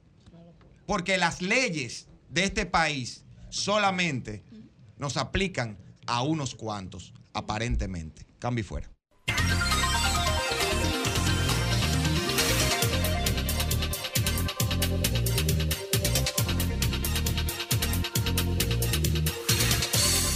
Bien, a las 8 y 20 de la mañana continuamos con esta ronda de comentarios. Muy buen día para don Cristian Cabrera. Buenos días, República Dominicana, compañeros. Felicitar nueva vez a este espacio, desde, que, desde aquellos que le concibieron hasta los que hoy nos toca estar aquí con la mayor de las responsabilidades al comunicar. Miren, eh, la situación de los apagones en nuestro país está llevando a la gente prácticamente a un precipicio. De verdad que hay una inconformidad mayúscula eh, con la población dominicana frente a la situación que se presenta día tras día con el calor, que es una, una situación sobre la cual ningún gobierno tiene responsabilidad alguna, porque es un, un efecto de la propia naturaleza y el comportamiento de la vida en la Tierra, pero sí tiene responsabilidad sobre el tema energético. Y hace algunas semanas el gobierno quiso contrarrestar eh, a través de un tuit del vocero de la presidencia, Homero Figueroa, una situación que, que yo creo que es el más grave error, y lo he dicho en reiteradas ocasiones, en comunicación usted no puede hacerle frente a, a una situación particular con números fríos. Alcanzamos el nivel récord en República Dominicana de generación eléctrica. Eso no le sirve de nada a la gente mientras está viviendo ocho horas de apagones. Entonces, con una situación así, parece que, a veces meten la cabeza dentro de un saco. O que la burbuja en la que habitan les obnubila la vista frente a los sucesos que la población realmente siente. Hace apenas dos días, el ministro de Energía y Minas, Antonio Almonte, decía, el crecimiento de la demanda energética no para. El lunes y el martes alcanzó un récord de 3.474 megavatios en potencia. Es una gran noticia, un sistema capaz de abastecer la enorme demanda. Eh, ministro, no nos enteramos de que el sistema tenga esa capacidad. Si, si el sistema tiene esa capacidad, hágaselo saber mandándole luz a la gente hágaselo saber mandándole luz, energía eléctrica a la gente. Porque aquí muchos negocios se han ido a la quiebra porque han tenido que buscar una planta energética, una planta eléctrica. Aquí el negocio de los inversores está bueno ahora. Está en uno de sus mejores momentos. Y me dirán, bueno, Cristian, pero es que eh, nosotros no tenemos hoy las condiciones. Miren, el, el 23 de septiembre de 2022, yo hice un comentario en este mismo espacio. 23 de septiembre de 2022, diciendo que era muy probable que este año hubiese o apagones o aumentos de la factura energética nuevamente. Escuche bien, hace casi un año de ese comentario. Si en un año el gobierno no fue capaz de prepararse para generar energía suficiente, buscar en los mercados la energía que el mercado dominicano iba a demandar para poder suplirla a la sociedad dominicana, no es ahora cuando con mensajitos como este que da el mismo ministro de que eh, tan elevado consumo es preocupante, ahora es preocupante, ahora le sorprende. En Estados Unidos el crecimiento, en verano es de 2%, aquí ronda el 8%, aires acondicionados encendidos, largas horas eh, por barrios, campos y proyectos agropecuarios, crece la factura y sobrecarga las redes y subsidio del gobierno. Seamos moderados en el consumo y no sobrecargar redes de transferencia y de paso para evitar altas facturas mensuales. Maestro, pero es que no se ha entendido que cuál factura mensual si es que no está llegando la luz. No está llegando. Y una cosa llamada gestión de demanda, que es lo que ustedes están utilizando. Y usted me dirá, bueno, Cristian, pero eso no es una situación nueva. Bueno, yo no escuché en el primer año del gobierno del presidente Abinader esa queja. Al 2021 los apagones no eran una queja. ¿Por qué? No fue porque el presidente Abinader había hecho una transformación en ese sector. No tenía tiempo suficiente para ello. Era porque había una estabilidad marcada en el sistema de producción energética de República Dominicana y en la distribución, donde la mayoría de las zonas eran 24 horas y aquellas que no eran 24 horas habían alcanzado un ritmo donde cuatro horas de apagones era un exceso. Y eso hoy está a la vista de todos. Dame música de primicia, por favor. Primicia, primicia, primicia en el sol de los sábados. En cualquier momento, en los próximos 35 días, se juramenta Junior Santos en el PRM. El ex alcalde de los Alcarrizos, Junior Santos, oficializaría su paso al PRM en cualquier momento antes del 20 de agosto de este año, con el propósito y con la promesa, y digo la promesa porque son de las circunstancias que pueden variar, y digo que pueden variar porque ya hay un caso en Santo Domingo Este donde está por hacerle cucaramácara a Francisco Peña después que le prometieron la alcaldía, eh, con la promesa de que, de que va a ser el candidato alcalde. Es por eso, es por eso que desde ya Cristian Encarnación ha comenzado a conversar con el Partido Revolucionario Dominicano para dar paso a esa organización política e ir respaldado por otras, otras agrupaciones y movimientos políticos por esa demarcación. Pongan la atención al PRD. Pongan la atención al PRD porque que la política es indescriptible, señores. El PRD podría terminar con un bloque de senadores más grande que el del PLD. Le dicen ahora de que el partido de la ambulancia. Recogiendo ¿Qué? ¿Iván Silva qué es? Silva, Silva, ¿cómo es el, el apellido del senador? Porque Ah, ustedes bueno. vieron el paso de Iván Silva. Que recogen la ambulancia. Al PRM, al PRM, al PRM que cuide a los suyos. Al PRM que cuide a los suyos. Porque ha entendido el PRM que hacerle sombra a sus propios senadores, aquellos que en el 2020 le dominaron las plazas y que desmontaron a los que ya eh, tenían mucho tiempo en las posiciones o a los que la cuasi dictadura, y no lo digo porque lo crea, sino porque así lo marcaron en algún momento del PLD, eh, designaba ahí, pues entonces eh, esa situación, esa situación hoy se revierte porque o le ponen un diputado que tiene más cuarto a competir en condiciones que evidentemente no puede el, el senador actual, o en su defecto ceden esas plazas para negociarlas por alianzas, para negociarlas en alianza y obtener un partido y usted se desmonta de ahí. que apese de ese barco. Si no, pregunten en Monseñor Noel. Si no, comiencen a preguntar qué, qué está pasando en Montecristi. Comiencen a averiguar por ahí cómo va la cosa.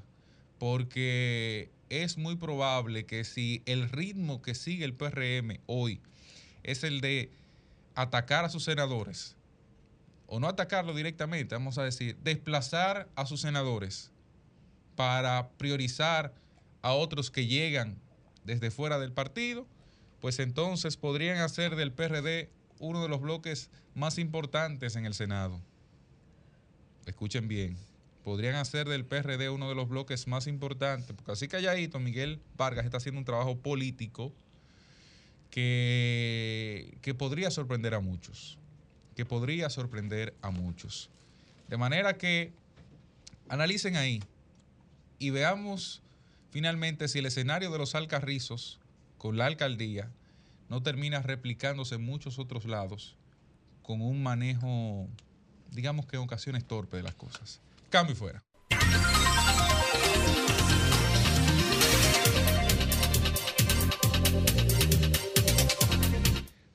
Bien, a las 8.29 de la mañana continuamos la ronda de comentarios en este Sol de los Sábados. Muy buen día para Roselvis Vargas.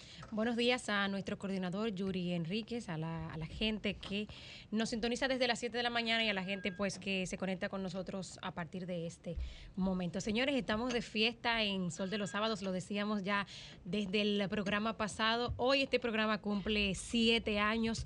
Eh, algunos de nosotros pues hemos entrado más recientemente en la última temporada, por llamarlo de alguna manera. En mi caso, eh, de, estos siete años que lleva el programa, he estado en el último año y medio. De verdad que para mí un honor compartir cabina con los compañeros que ustedes escuchan cada sábado en la mañana y bueno, tener la oportunidad de interactuar con la gente que nos escucha. Hoy tengo dos temas, señores. El primero de ellos es para eh, externar mi solidaridad con eh, los comunicadores Pedro Jiménez y Sergio Carlo. Empiezo por Pedro Jiménez porque he tenido una relación de trabajo cercana con él y con su esposa María de Los Ángeles. Me solidarizo con ambos. Con Sergio Carlo también, aunque no lo conozco, no he tenido la oportunidad de, conocerlo y de tratar con él. Eh, pero creo que la situación en la que se han visto envueltos esta semana es una silla en la que pudiera estar cualquiera de nosotros que se dedica pues a este ejercicio del periodismo o de la comunicación, como usted lo quiera llamar.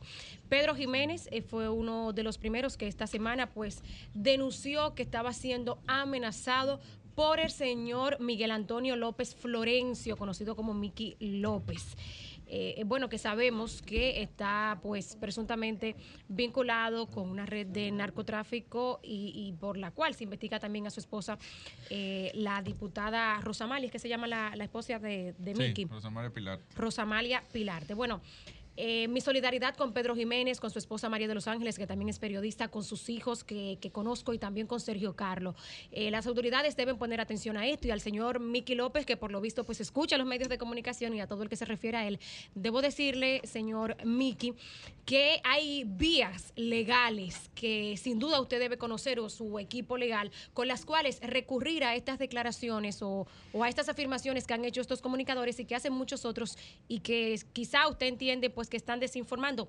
Hay sus vías legales. Empezar a llamar eh, a, los, a los comunicadores, a, escribirles, a amedrentarlos, indiscutiblemente que no es la, la solución. Por el contrario, es una violación a sus derechos de libertad de expresión. Entonces, eh, ahí están las vías legales. Si usted entiende, como lo ha sostenido en, en ambos casos, pues que eh, se trata de desinformación en las autoridades, Ojo con esto, que creo como que el momento no es para estar pues coartando el derecho a la libertad de expresión. Ahora paso, señores, con mi segundo tema.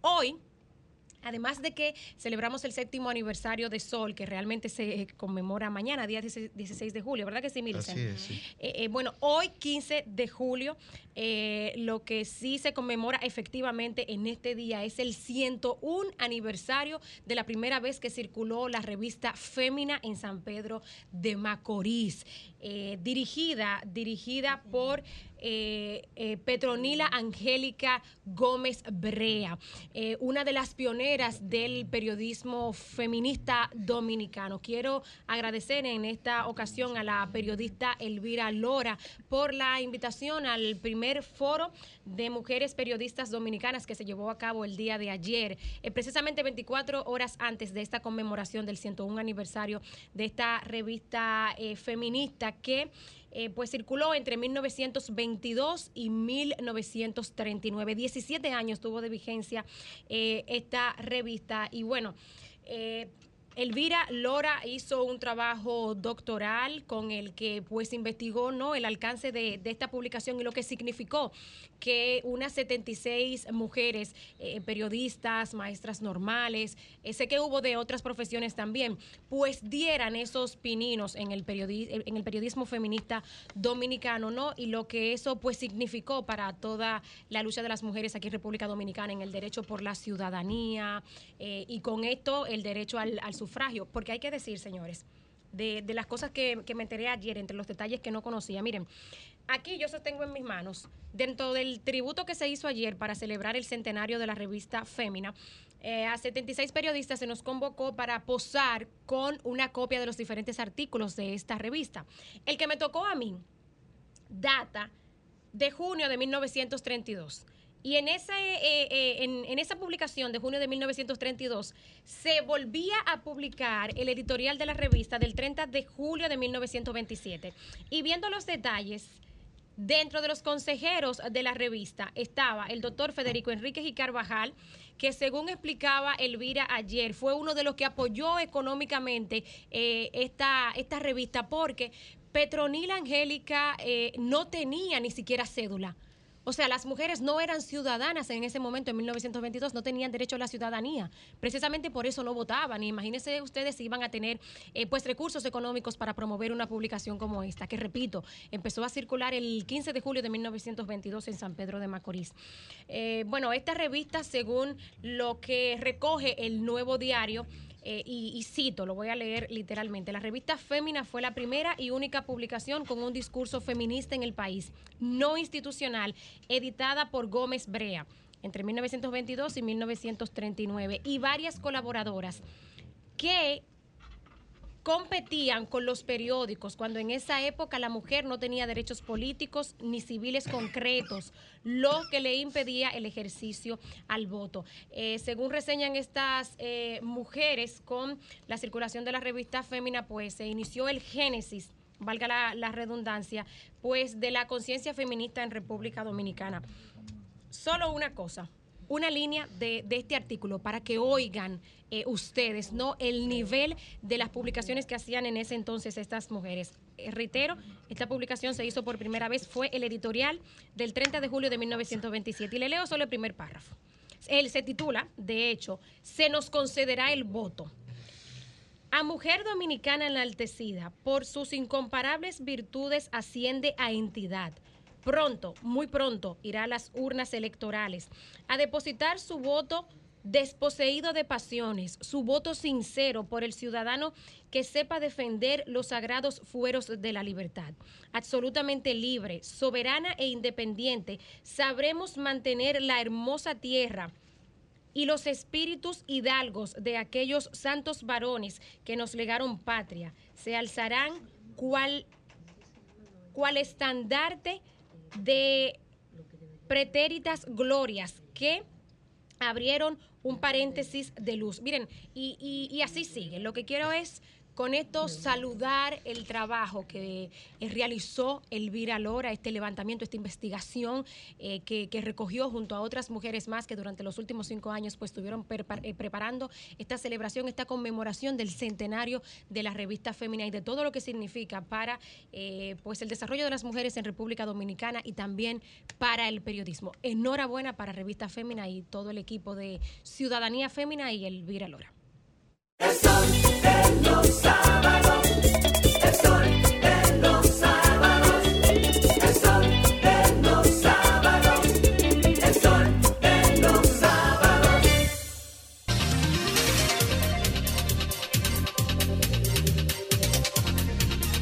Bien, a las 8 y 44 de la mañana estamos de vuelta en este Sol de los Sábados que cumple hoy su séptimo aniversario y seguimos con la ronda de comentarios. Muy buen día para la regidora del pueblo, Liz Mieses. Muy buenos días, Yuri. Buenos días a todo el equipo de Sol y buenos días a todas las personas que por siete años nos sintonizan aquí en Sol de los Sábados. La verdad es que es un placer poder permanecer otro año más con este gran equipo, con, en esta gran plataforma que nos permite hacer comentarios y escuchar los comentarios también de nuestros oyentes.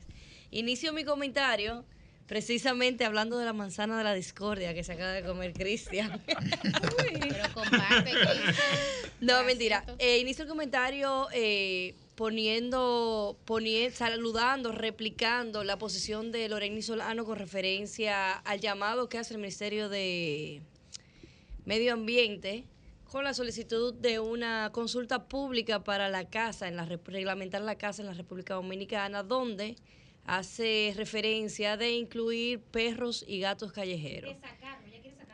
No, no, ella quiere sacarlo, pero la- la ya- el llamado del ministerio fue de incluir.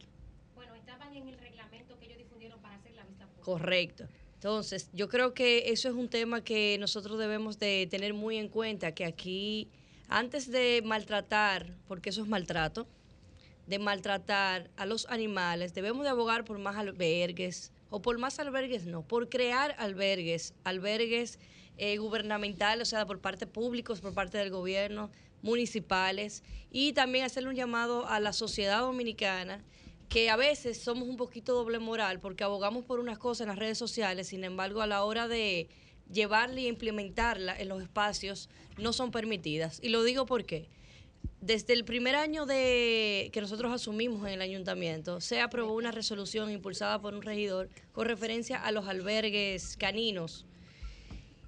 Este mismo ha sido posible tres años después encontrar un espacio en el Distrito Nacional donde podamos llevar a cabo ese albergue, porque entre juntas de vecinos, vecinos aledaños, todos se quejan, dicen que no, que no van a permitir eso, sin embargo en las redes sociales y en muchos medios de comunicación exigen ponerlo. Entonces, el término de esa doble moral que a veces tenemos nosotros como ciudadanos, yo creo que es de análisis y de buscar una solución para el mismo. Pasando a otro tema, no más importante, pero sí muy importante, el reglamento de ordenamiento territorial. Un reglamento que tenemos desde el Consejo de Regidores más de siete meses trabajando. Pero desde el ayuntamiento, la administración tiene casi dos años y medio de trabajo. Porque precisamente con el comentario que hacía mi querido hermano, el señor Francisco Guillén, nuestra ciudad ha crecido de manera desbordante, pero sobre todo de manera desorganizada. Y hasta que aquí ese reglamento no esté totalmente aprobado, porque se necesitan reglas claras, claras, y cuando hablamos de claras, es también tener conocimiento de la descentralización que han tenido todos los ayuntamientos en la República Dominicana. Y por eso nosotros estamos trabajando un reglamento de ordenamiento territorial, no solamente para el polígono central, que ya cuenta con uno, sino para todo el Distrito Nacional, para la circunscripción número 1, 2 y 3. Pero aquí hay que tener en cuenta, y por eso nosotros hemos sido voceros de explicarle a muchas juntas de vecinos, a muchos ciudadanos capitalinos, de que el ayuntamiento no- tiene muchos candados jurídicos para poder ejecutar cosas que la gente entiende que son que fueron en su momento competencia de los ayuntamientos, pero al pasar de los años los gobiernos han ido quitándole poder año tras año. En ese sentido, siempre he saludado y felicitado, porque yo que pertenezco al, a lo municipal, al municipalismo, decisiones como la de inyección de capital a los ayuntamientos que ha tenido el presidente de la República, Luis Abinader. Por eso entiendo que es un presidente municipalista y ojalá que se mantenga igual y que los que vengan después del 2028 tengan esa misma vocación hacia los ayuntamientos. Y por eso hoy aprovecho también y hago un llamado a mis colegas, a los aspirantes al Congreso Nacional, de que aboguemos por una ley de capitalidad. Porque todos los países del mundo desarrollado se están abocando a ese tipo de leyes. Sin embargo, aquí, en países como la República Dominicana, más que resguardar los gobiernos locales, lo que hacen es seguir descentralizándolo. Nosotros como jóvenes tenemos un compromiso y la ciudad capital es un, es un ente que no solamente es para los capitaleños, es para todas las personas que nos visitan. Tenemos la ciudad primada de América, tenemos la catedral primada de América y tenemos un sinnúmero de cosas que es para poder aprovecharla. Y ese tipo de, de, de iniciativas, como sería una ley de capitalidad, yo creo que es algo por lo cual debemos de luchar. Tanto yo de manera particular, pero también todas esas figuras jóvenes que hoy aspiran a llegar al Congreso para tener un verdadero Congreso a favor de la gente y a favor de la República Dominicana. Cambio fuera.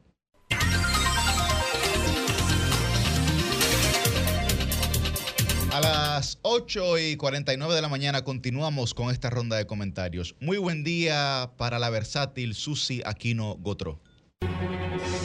La licenciada, la, la, la, la licenciada denunciando los males, la, la, Muchísimas gracias. Feliz en un nuevo año más del Sol de los Sábados de estar conectada con toda la gente que nos quiere, que nos sigue y que nos recibe en el dial de su radio también, en la televisión y por supuesto a través del internet. Señores, comentar varias info- informaciones. La primera es eh, relacionada a algo que va a estar pasando ahora en unos 10 minutos, de 9 a 10 de la mañana. Permítanme tomar un poquito de agua porque estoy eh, afectada de la garganta y eh, debemos hacer que la comunicación fluya. El Ministerio de Obras Públicas y Comunicaciones informó que hoy, sábado 15, va a cerrar, sábado 15 de julio, el tránsito vehicular por el puente flotante sobre el río Osama para dar paso a una embarcación. El ingeniero Romer Francisco Pérez Vargas, director de mantenimiento de puentes de obras públicas, dijo que el cierre será efectivo desde ahora próximo a las 9, de 9 a 10 de la mañana, o sea, en 10 minutos, eh, a las 9 de la mañana hasta las 10 de la mañana van a cerrar este puente flotante sobre el río Osama que comunica la zona colonial de la ciudad de Santo Domingo con el sector de Villa Duarte en el municipio de Santo Domingo Este. La institución pide comprensión a la ciudadanía, en especial a quienes se desplazan por esa estructura debido a los inconvenientes que la medida pueda ocasionar.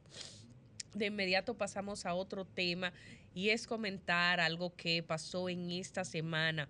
Tuve la oportunidad de que requirieran mis servicios como maestra de ceremonias en una actividad muy importante, en un evento donde la Dirección General de Aduanas, a través del Departamento de Compensación y Beneficios, dispuso de eh, dispuso que los miembros de las Fuerzas Armadas y la Policía Nacional adscritos a su institución recibieran un acceso a una gama de beneficios de los cuales ellos no disponían, al igual que el resto de su personal que sí disponían de estos beneficios. Y esto buscando cerrar brechas de igualdad y de acceso a ciertos eh, perks, como dicen en inglés, que tienen los empleados de la organización. Allí se le dio subsidio estudiantil y universitario a los hijos de los militares y policías de la dirección de esa organización. Allí eh, dijo su titular, Eduardo Sanz Lobatón, que él tiene el deseo que la profesión militar y policial y nosotros en el mundo civil cada vez respetemos, prestigiemos y distingamos más pues las mismas. Habló del compromiso del presidente de la República y de él como titular de la organización de respetar cada vez más y de distinguir a esta uniformada y el trabajo que ellos allí realizan. La verdad que fue un acto muy importante. Allí el general de brigada Orlando Jerez Espaillat, supervisor general de seguridad militar y policial de la institución que fue el encargado del evento, perdón, pues estuvo dando unas declaraciones muy importantes en eh, la en el acto mm, de entrega eh, de lanzamiento de estos subsidios. Se recibieron actos eh, pues artísticos y fue de verdad que una actividad muy bonita. Finalmente, y disculpen que estoy bien afectada de salud, quiero hablar sobre temas de violencia. Señores, el caso del mayor clásico. Dios mío, que esto que me ha dado, yo espero que no sea algo fuerte. el caso Tranquila, del mayor clásico. Wow, señores, cuánto ha sonado el caso del mayor en los medios de comunicación. El caso del mayor clásico es un reflejo de lo que pasa día a día en República Dominicana, donde él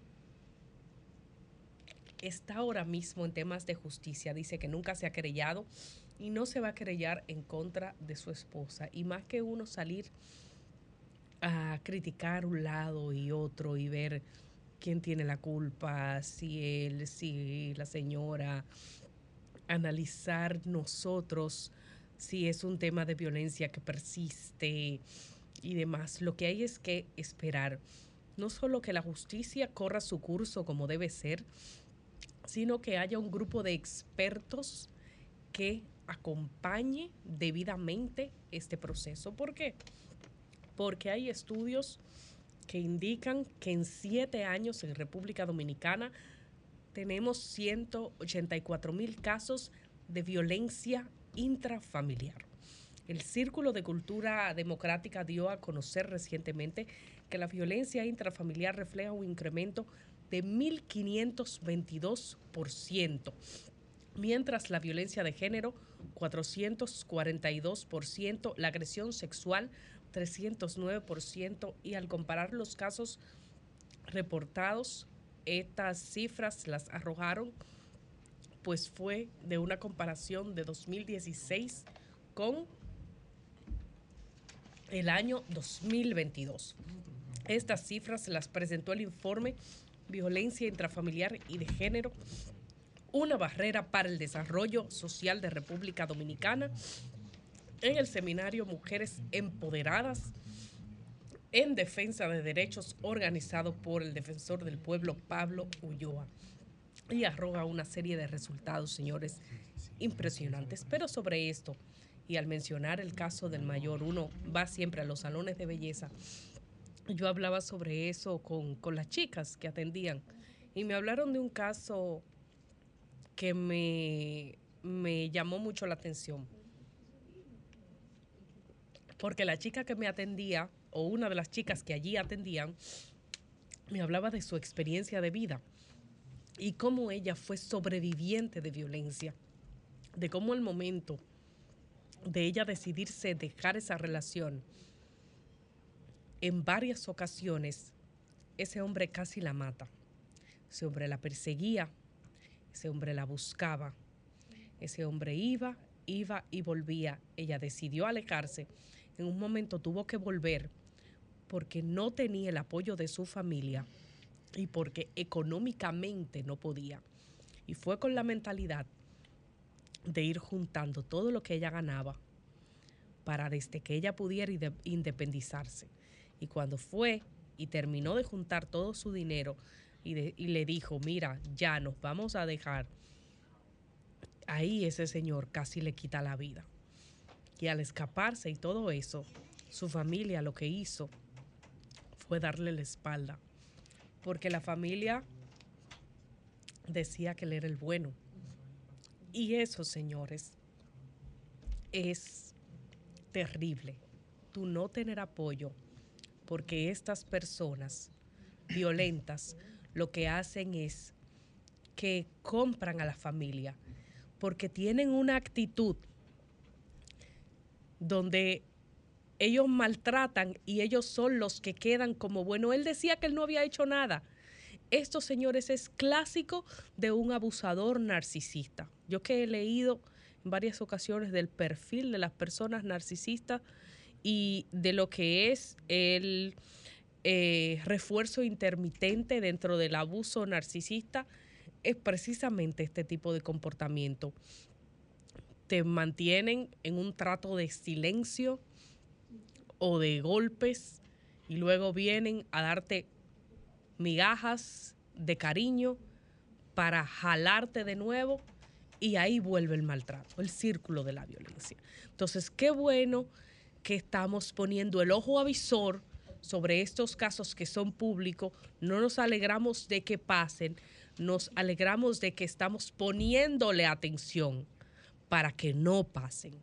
Y qué bueno que hay estudios como los del defensor del pueblo para que veamos estas cifras y esperemos no solo que las autoridades tomen acción, sino que los expertos puedan acompañar a todas las víctimas de estos casos para que estas cosas no se sigan repitiendo o sean cada vez menos en nuestro país.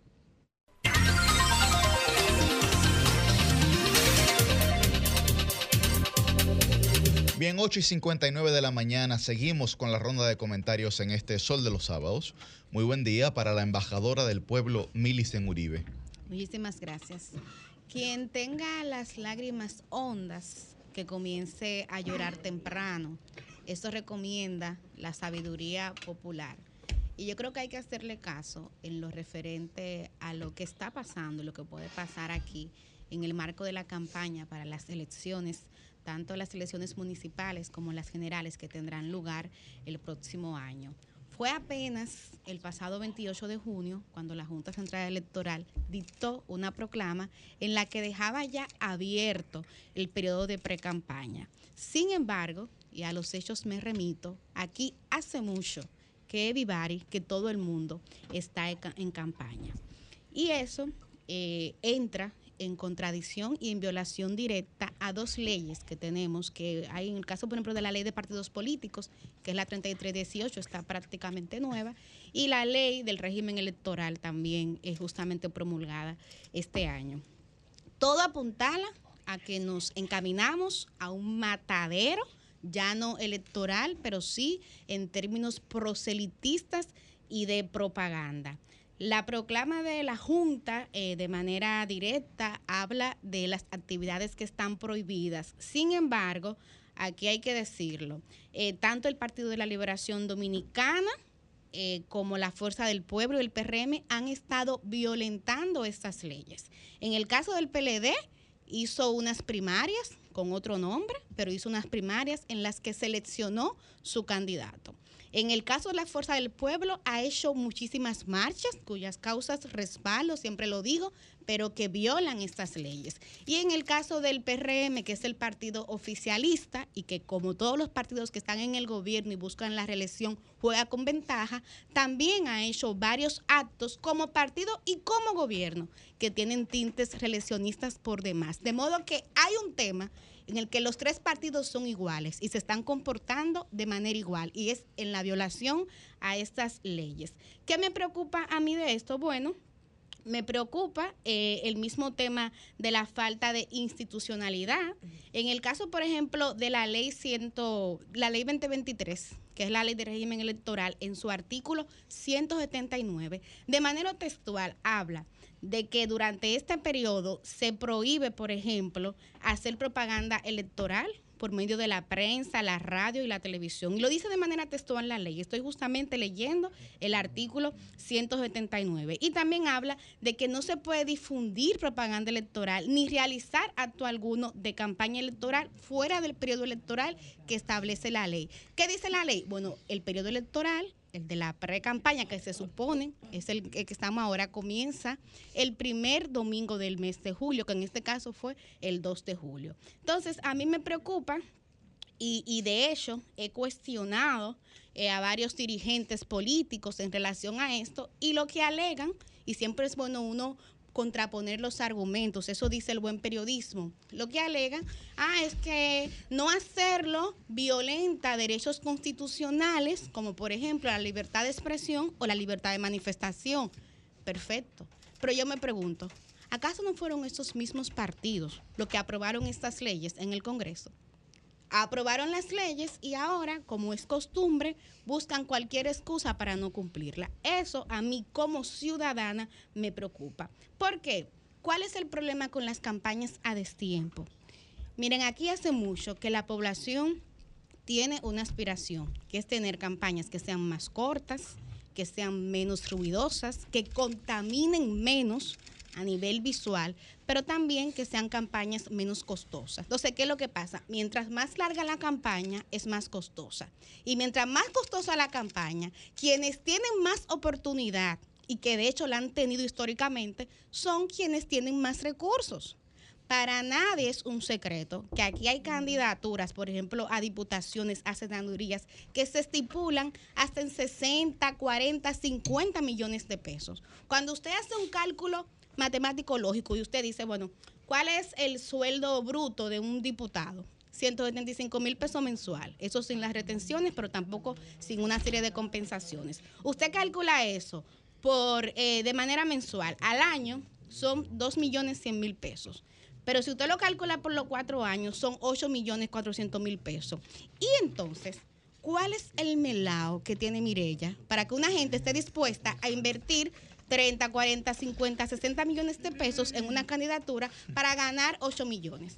Entonces, aquí ahora mismo, un problema que tenemos es la incidencia que tiene el narcotráfico y el lavado de activos en política. ¿Qué, ¿Qué es lo grave de eso? Bueno, que impide que gente sana, con vocación de servicio, que quiere aportar de manera genuina en la política, sean la gente que resulten electas. Al día de hoy hay cuatro diputados y diputadas, al menos, que están siendo investigados por el Ministerio Público justamente por temas de lavado de activos y de narcotráfico. Y lo digo, ojalá no recibir llamada de Miki López, pero si me quiere llamar no importa. Aprovecho y me, solidarizo con nuestro colega Pedro eh, Jiménez. En nombre de todo el equipo de Sol de los Sábados, cuenta con nuestro respaldo. Pero eso no lo dicen los periodistas, lo dice el Ministerio Público. Entonces, ¿cuál es el problema? Si nos vamos a buscar la raíz de que gente con una reputación cuestionable, con fortunas cuestionables, estén en política y hayan ganado curules. En el caso, por ejemplo, del diputado Miguel Gutiérrez, que está guardando prisión en Estados Unidos, ese señor, cuando usted comienza a revisar su prontuario, fue el más votado en su circunscripción, el más votado. Pero cuando usted analiza qué tipo de campaña hizo Miguel Gutiérrez, ¿saben lo que pasó? Bueno, en esa campaña él justamente repartió dinero y repartió en seres. Entonces, ese es el tipo de política que hay que cambiar. Y para eso hay que cambiar la cultura política. Y el hecho de que aquí todos los partidos, sin distinción, y aquí lamentablemente no se puede hacer excepción, violen alegremente y de manera vergonzosa las leyes que buscan justamente institucionalizar el país, eso para mí es grave y es preocupante, sobre todo porque impide que una aspiración que tiene usted, que nos ve, que nos escucha, que, que la campaña no sea tan larga, tan ruidosa y tan costosa, entonces se ejecute. De modo que cierro este comentario señalando esa máxima que me encanta, que dice que la ley tiene que ser igual para todos. Y si no es así, entonces no es ley. Cambio y fuera.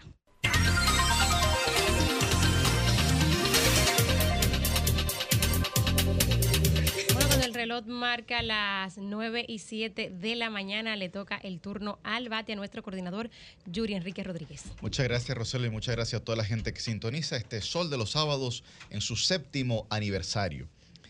Miren, eh, dos temas pues que confluyen entre sí, que es con el tema educativo. El ministro de Educación ha dado una declaración eh, durante la semana diciendo que el gobierno se aboca a otorgar un bono de mil pesos para los padres que lleven a sus hijos a las escuelas. Y uno se pregunta realmente qué es lo que ha ocurrido y qué es lo que está pasando en el Ministerio de Educación. Lo primero es, antes de cuestionar la medida, quiero cuestionar los fondos. ¿De dónde saldrán esos fondos? Es verdad que la educación tiene el 4% del Producto Interno Bruto, pero hay metodologías en la administración pública, como por ejemplo el POA, que es un plan operativo anual, en donde usted cada mes de septiembre tiene que prever que va, los gastos que va a incurrir para el próximo año. Y entregar ese plan operativo anual tanto a su institución como al Poder Ejecutivo en sentido general para medir las metas que se pretenden cumplir en el próximo año. Esos mil pesos de bono están en el plan operativo anual del Ministerio de Educación. Segundo, la medida. Esto sí es asistencialismo y clientelismo. Muy distintas eran las transferencias monetarias condicionadas que utilizaba el gabinete eh, social de la pasada gestión gubernamental donde para usted recibir algún tipo de bono como cabeza de familia, ya sea hombre o mujer, tenía que cumplir con una serie de requisitos y necesidades, es decir, una serie de obligaciones con sus hijos. Por ejemplo, para usted recibir una transferencia monetaria condicionada que le apoyara a usted a subsistir, tenía que mandar a sus hijos a las escuelas o tenía que tener el certificado de vacuna completo, por ejemplo tenía que visitar, eh, eh, digamos, eh, centros de salud durante un periodo de tiempo determinado cada cierto tiempo. Pero lo que nosotros estamos viendo ahora es una medida que parece más que improvisada, es una medida torpe. Y la gente pensará, Yuri, pero tal vez ese bono de mil pesos no le cae mal a nadie. No, a nadie, a ninguno de nosotros. ¿Cómo le va a caer mal? Lo que cae mal definitivamente es la ausencia profunda de planificación y la ausencia profunda de criterios. Porque el Ministerio de Educación no está para estar dando bonos, está para otra cosa.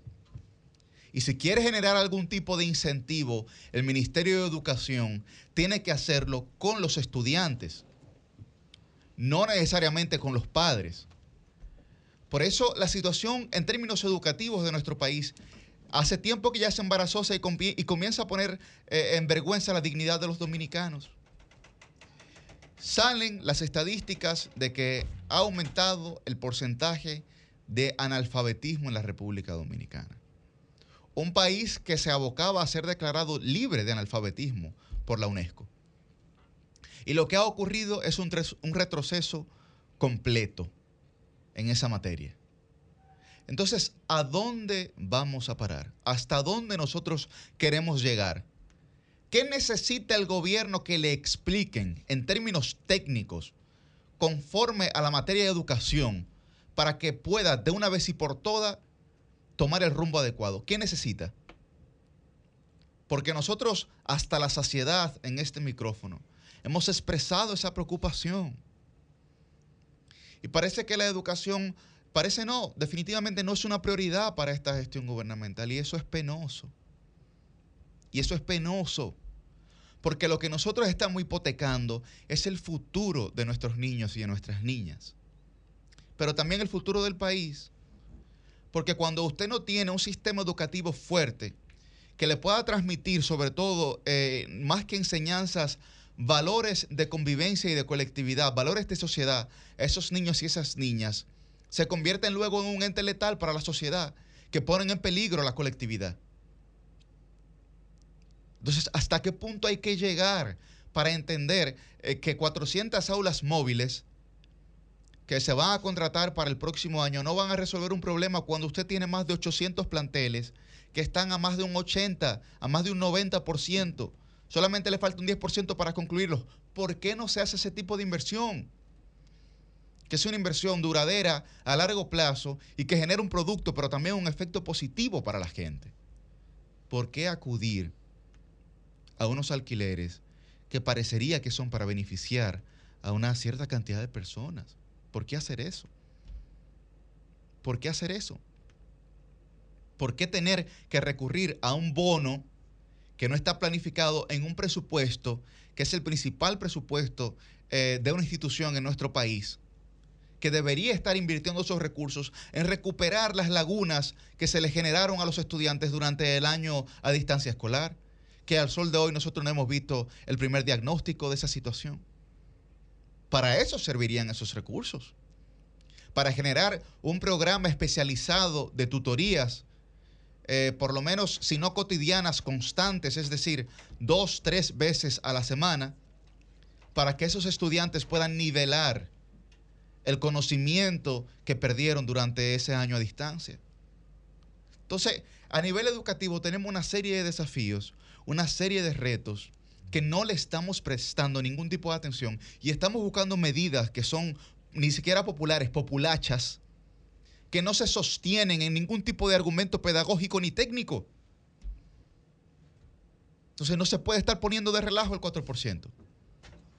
Porque mucha queja que tenían los actuales incumbentes mucha queja de cómo se gestionaba en el pasado. No puede ser que ahora venga a ser mucho peor de lo que existía. Ojalá el Ministerio de Educación entienda que lo que está haciendo es condicionando e hipotecando no solamente el futuro de esos niños y de esas niñas, sino también de la sociedad dominicana en sentido general. Cambio y fuera. El sol de los sábados, el sol de los sábados, el sol de los sábados, el sol de los sábados. Un saludo especial a ese equipazo, el que va por cuál temporada es que vamos ya.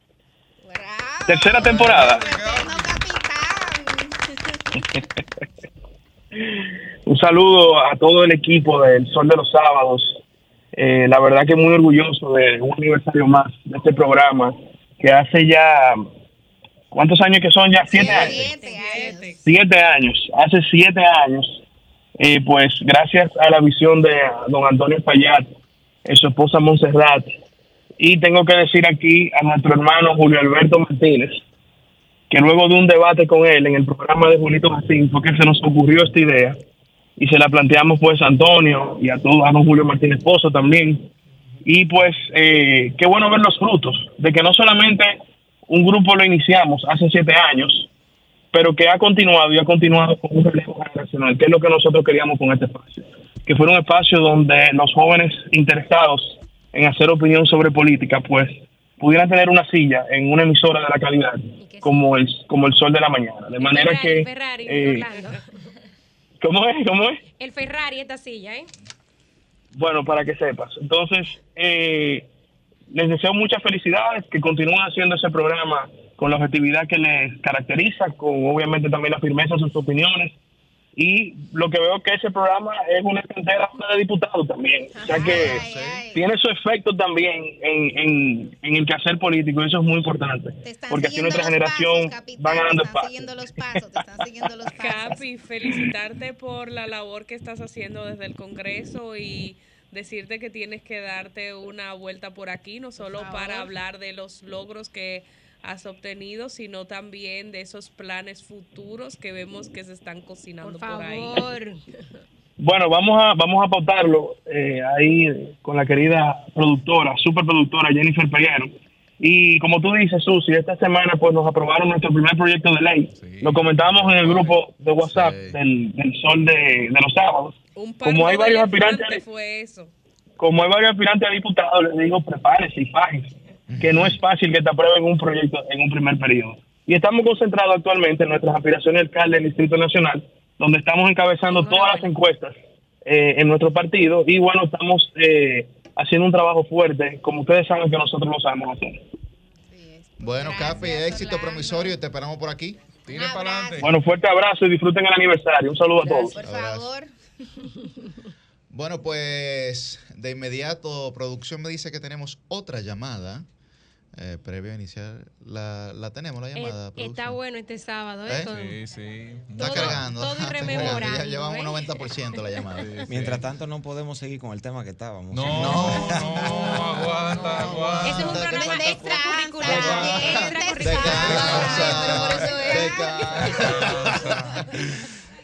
Bueno, pues tenemos inmediatamente al aire esta llamada también muy especial para nosotros en este Sol de los Sábados. No lo voy a decir, él que, que se presente, ¿verdad? Dios mío. Muy buen día. Buenos días, Yuri, Susi Aquino, Milicen Oribe, Liz Miese, Cristian Cabrera y Francisco Guillén. Es un placer para mí eh, saludarle y sobre todo felicitarlo como que hoy creo que cumplen Siete su años. séptimo, anive- su séptimo aniversario, ¿no? Así es. La verdad que, que me permito felicitarlo en nombre de nuestra organización, La Fuerza del Pueblo, porque creo que están haciendo un trabajo maravilloso. Preséntese, Radamés, preséntese. Ah, bueno, Radamés Jiménez, Jiménez Peña, vicepresidente y coordinador político de La Fuerza del Pueblo.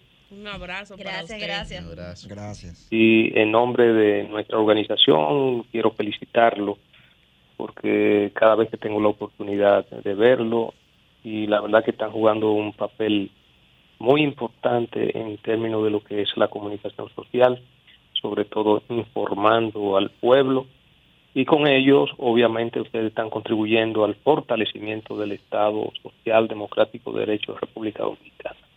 Mis felicitaciones a todos ustedes. Muchísimas gracias. Muchísimas gracias, don Jiménez. Un abrazo, un abrazo muy fuerte para usted y para, para toda su organización. Ah, Yuri, le voy a hacer un encargo. Sí, dígame. Sí, Salúdeme, salúdeme a mi primo Eury Cabral Jiménez. ¿Cómo no? ¿Cómo no? Lo mandaremos el saludo. Un abrazo. fuerte abrazo Un para abrazo, todos. Yo pensé que ¿Cómo el no? cargo va a ser otro.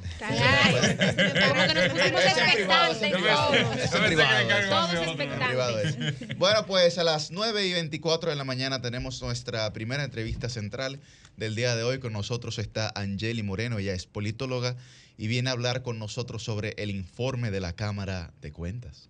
Buen día, Angeli. Buen día para todos. La verdad es que unirme a las felicitaciones de este espacio. Siete años ya escuchándolos y ver a amigos y a personas que yo considero realmente eh, unos jóvenes excelentes en esta sociedad unidos aquí, de verdad me enorgullece mucho. Bueno, y a ti te, ha tocado venir en diferentes He venido etapas. sí. Angeli de la casa. De, Sol de, Sí. lo- de los sábados, sí. Y también decir que además de politóloga es comunicadora y articulista. Bueno, así es. Angeli, hay un tema que está en la opinión pública, Caliente. eh, Hot, muy hot. caliente, que es lo de la, la Cámara de Cuentas. Yo sé que tú has tenido acceso privilegiado a A muchísima información. información exclusiva Oh, sí. aquí, primicia, así en Sol de los Sábados.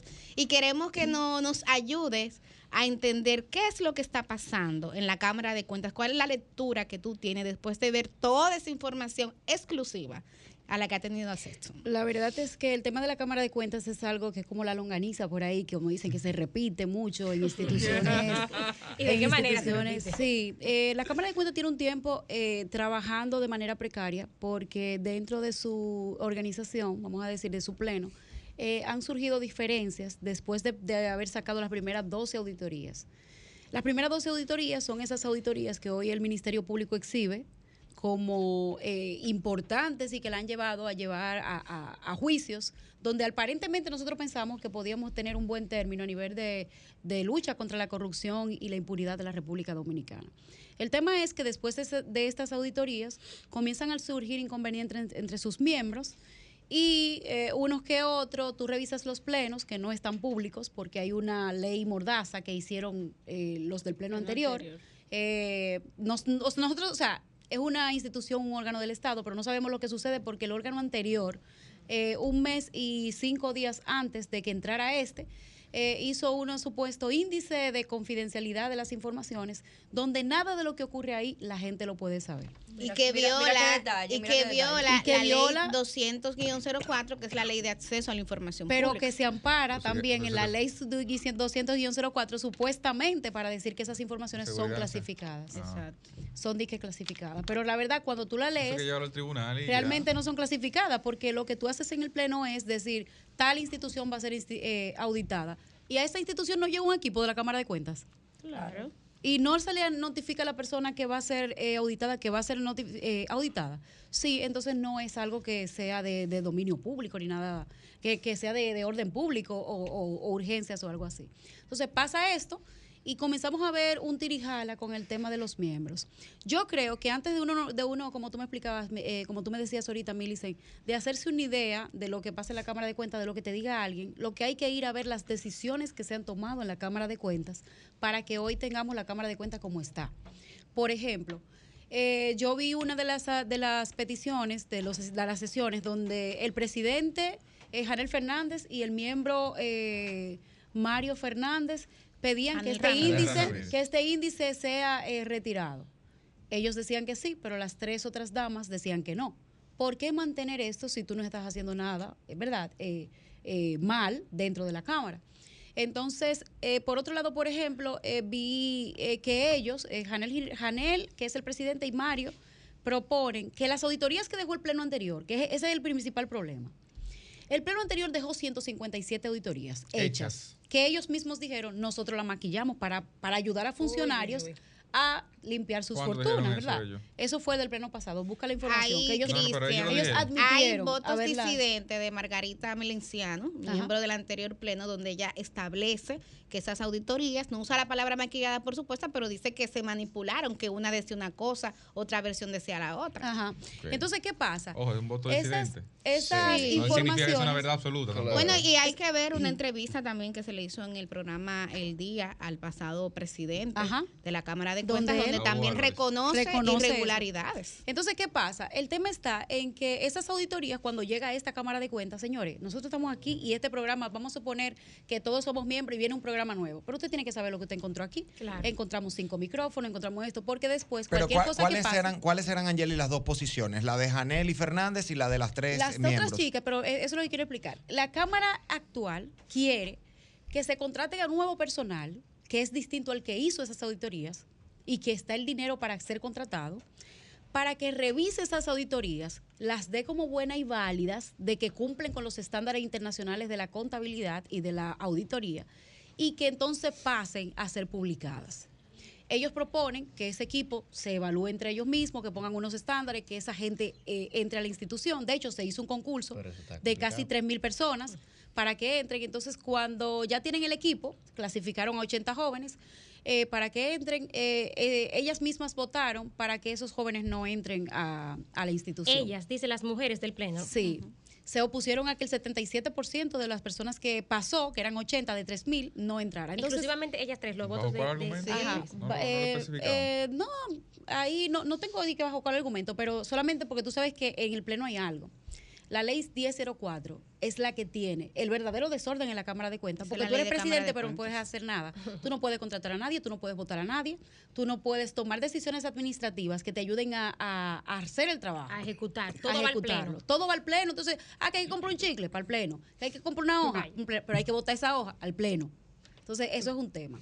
Entonces, ¿qué pasa? Que esas auditorías, Pero eh, el la- es la naturaleza de los organismos colegiados constitucionales. El, Sí, pero el PUG hay está, pero hay cierto manejo. Porque te voy a decir algo. La ley de la Cámara de Cuentas faculta a ti como presidente que tú tienes que velar por la calidad de las auditorías. Sí. Pero no te da herramientas para tú tener la calidad. Tú vas a coger todas las auditorías de 2.000 y 3.000 páginas, sentarte a leerla. Tienes que tener un equipo que te ayude a revisarla. No lo faculta. Lo que hizo el pleno anterior es O sea, que no, ese no tiene departamento... equipo el presidente de la Cámara de Para, Cuentas. no, No lo puede nombrar No, él, no lo puede nombrar tampoco porque tiene que pasar por el pleno. Nombrar. La Cámara anterior tenía un equipo, Como ocurre en pero los- antes de que entre esta, lo disolvió. Una pregunta, Angeli, ¿y no será que en una en un órgano como este, que por el nivel de control y fiscalización que tiene que ejercer para garantizar la transparencia con, con el análisis eh, posterior de todos estos procesos institucionales, y que quizá por eso se requiere, ¿verdad? Un pleno hiper, hiper colegiado, es decir, que todo pase por ahí. ¿No será falta de liderazgo del presidente, falta de manejo político institucional Pero, para amor, poder si la dirigir ley- si la ley un me- órgano colegiado? Te voy a decir una cosa a ti. Si a mí me ponen presidenta de, esta, de este espacio y no me dan un mínimo, un mínimo de poder para yo dirigirlos a ustedes, toditos ustedes son presidentes también. Sí. En la sociedad civil lo que se hace es que al, al quien No sé si esa es una preside- comparativa. a quien preside, por ejemplo, la junta directiva tiene una cuota, por ejemplo, si, si hay un, un tranque, bueno, esa persona que preside tiene una mayor incidencia, que a Claro. veces con un voto de desempate. Pero, pero pero- eso, pero es que- eso que precisamente lo que estoy preguntando. Perdón, Cristian, para dejar esa pregunta Sí, clara, sí. eso es lo que estoy preguntando. Si es hipercolegiado y todo tiene que pasar por el Pleno, al presidente le toca una labor de dirección del Pleno. Ajá. Pero si hay una mayoría de tres contra dos, no debería haber un No- tranque. no hay hay, problema, una decisión. hay una mayoría. Pero te voy a preguntar, te voy a decir ¿Hay una algo. decisión? Si la decisión es que esas 157 auditorías, el- la mayoría del pleno aprueba que no sean revisadas, que simplemente se vayan así. Cuando dos miembros del pleno entienden que deben ser revisadas, porque tú Se no puedes hacer un copy porque paste, se van mayoría, así porque se van mayoría. así porque Mayoría, mayoría. Entonces, mayoría. ¿por qué no se han ido todavía? Porque eh, solamente eh, el, el- los votos de disidente del presidente y la otra persona es la que la mantienen todavía ahí. Y- y- Pero es lógico que si tú recibes 157 auditorías de un equipo que dijo nosotros las, las amañamos, Que se tengan que te revisar. Claro, correctamente. Se tengan que revisar. que Debería ser, debería Eso ser es la lo lógica, lógico. ¿Qué debería pasa ser también con el tema de la Cámara de Cuentas? Antes de pasar contigo, Yuri. No, no. Eh, hay, no hay una ley con relación al tema del juicio político para regular el juicio político, pero tampoco están tipi- tipificadas las faltas, por la cual yo creo que el PRM cometió un error llamando a que se haga un juicio político. Porque yo como partido y partido de gobierno no puedo decir, vamos a hacer esto, si ni siquiera se una ley. Entiendo que la parte jurídica del PRM debió orientar mejor en la parte, ya no podemos decir que, necesitamos un juicio político, porque primero no está, la ley para nosotros poder hacerlo. Y segundo, no están tipificadas las faltas. Supongamos que estamos aquí, vamos a poner a esta, mesa de nuevo. Supongamos que para este espacio eh, sea una falta grave, que tú te pares de tu asiento y te vayas en medio de la entrevista. Eso es una falta grave pi- tipificada. Pero si aquí no hay ni, y por eso tú puedes ser votado. Si aquí no hay un este reglamento, Si no está escrito, si no Pero está imagínate que no hay nada. Y aquí decidimos que tú te paraste y te fuiste y eso es una falta grave. Lo decidimos nosotros, que estamos aquí, pero no hay una ley al respecto. Por lo cual, tú no has cometido una falta grave. Pero hay precedentes. Partiendo de, de esos Pero fue antes de procedimientos. la ley del 2010. Par- partiendo de, de esos procedimientos que tú describes, eh, Angeli, el martes eh, 18 debe conocerse el informe de la Comisión Especial que hizo la investigación en el Pleno de la Cámara de Diputados. Hasta donde sabemos, de los 190 diputados, eh, el informe debe aprobarse, ¿no? Para que pase al Senado como acusación, digamos, formal, de las Dos terceras partes. dos terceras partes de los presentes. No, no. Del quórum. Del De- de- quórum. perdón, de, de la Cámara. De la Cámara. matrícula. De la De la matrícula. de 190. No, Ah, no, de- no del quórum, sino de la matrícula. Ah, bueno, porque, Porque si había quórum, leído otras problema. informaciones que daba cuenta de que era de los No, no, no, legisladores no, presentes. No, no, no, no, no, no, no, no. La- en Diario. Libre, en Diario Libre, Denisa Campos y, y- No, y dos, y dos colegas más. Esta mañana precisamente leía algo y eso me... Es de, de los 190. Bueno, cuando se 190, trata de las dos 127. terceras partes en términos de la, Es del de- total de, de la de- Cámara de de- Diputados, de- es regularmente de- del total de la matrícula. ¿Qué te parece, Angeli, que pueda pasar el martes en la Lo Cámara de primero es que sigo pensando que la llamada juicio político del PRM fue un error. Primero, no tenemos una ley para hacer juicio político. Segundo, no está tipificada la falta grave. Tercero, entiendo que el, que el mismo, que el, que el mismo, la misma comisión que conoció lo de la Cámara de Cuentas también tiene como un sesgo con relación a los temas. Porque si somos un pleno y yo voto un disidente para que esta auditoría no pasa y justifico mi, eso no puede ser una falta grave. Porque si no está tipificada, ¿verdad? En ningún lado, y yo estoy haciendo un voto eh, porque me opongo a tal cosa, lo tipifico como me manda la ley de la Cámara de Cuentas, ¿cómo puede ser esta una falta grave? Angeli- Aun cuando esté equivocada la persona que vote de esa forma. No prospera entonces ese informe el martes. No puede a tu prosperar. juicio. Y también entiendo también que es una que es una es una es un revés del PRM porque abocarse a decir vamos a juicio político cuando no se tiene ni quórum para poder eh, pasar esta ley. Dentro del PRM hay división con relación al, al- al juicio político. El PLD tampoco está de acuerdo, eh, eh, sus, sus miembros no están unificados con, con ni en contra ni a favor. No están unificados. Y tampoco los, los de la Fuerza del Pueblo están unificados ni en contra ni a favor. Hay personas dentro que tampoco piensan o que no es esto o que se debe. Hay Entonces, otra, hay otra está muy tesis cuesta arriba. que se maneja sobre este conflicto y es que lo que está pasando en la Cámara de Cuentas es que hay sectores políticos y mencionan el caso del PLD y de la Fuerza del Pueblo. ¿Cómo? mencionan, mencionan inclusive al senador Félix. Bautista, que dicen que lo que pasa ahí es un conflicto político, que hay sectores que están incidiendo en ese, en ese conflicto. Entonces, ¿qué crees tú? ¿Tú crees que eso es así o entiendes que la cosa No va por hay- otro lado? mira, te voy a decir una cosa, no hay una eh, institución- unir a esa pregunta, ¿qué va a pasar? ¿Qué puede pasar? ¿Qué, qué debe recomiendas pasar? ¿Y qué debe que se haga Ajá. en la Cámara de Cuentas? Si nos llevamos de Hipólito Mejía, que sabemos cómo es, eh, dijeron que los voten a todos y cierren Mm. eso. Pero tú que tienes una visión como politóloga, conocedora de estos temas, nos des una luz. Una luz Lo sobre primero eso. es con relación a la pregunta de Millicent, que era de, de me repito en chin, Millicent. pa- Si, si tú crees que efectivamente lo que está pasando es incidencia de sectores Señores, políticos que no quieren que la Cámara de Cuentas funcione. Les voy a decir algo. Para mí esa Cámara de Cuenta actual es un problema. Mm. Para los que estaban, para los que están y para los que vienen. No me digas. Claro que sí. ¿Y por qué? Entonces, ¿por qué? Porque miren cómo los informes que ha dado esta Cámara de Cuentas, que nunca ha sido más productiva que ahora, esta Cámara nunca había sido más productiva que ahora. Que ahora. O sea, ahora Claro. está en su pico de productividad. Esta, ahora está en su pico de pero nada más productividad. ha salido de auditoría y, Porque las dos que han salido 7, sí 8 dan, y 10. porque las que han salido. ¿Por qué te voy a decir? Te voy a decir por qué. Cristian, Porque hay las varios dos informes especiales que ha usado el Te Ministerio voy a decir, Público te voy a decir por qué. Cuando el Ministerio Público la ya no, ahí se. Te voy a decir una cosa a ti.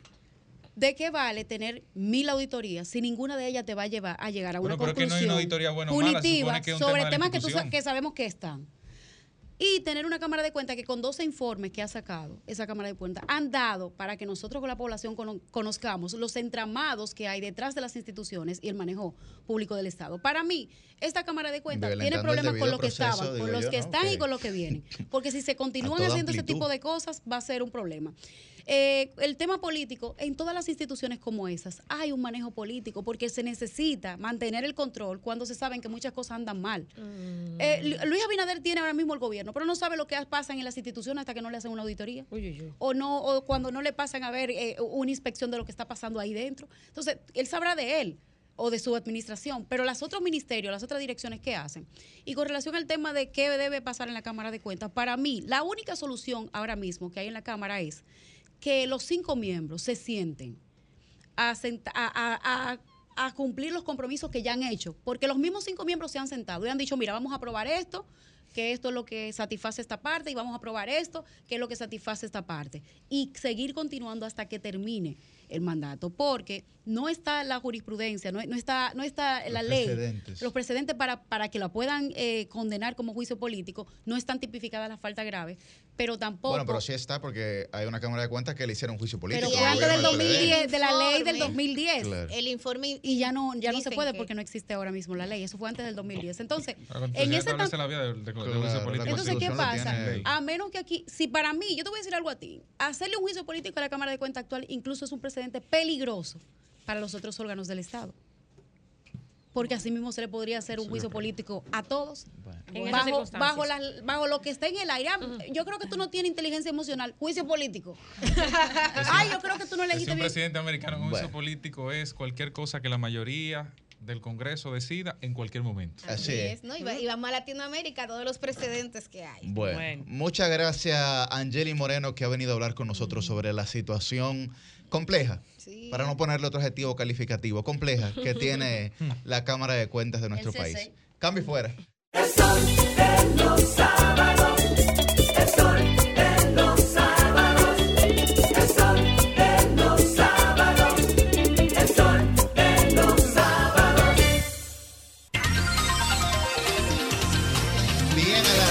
6:45 de la mañana de la mañana. Continuamos con este sol de los sábados, ¿eh? De la mañana. Está contento ya, mañanas, está contento. De varias mañanas, sí.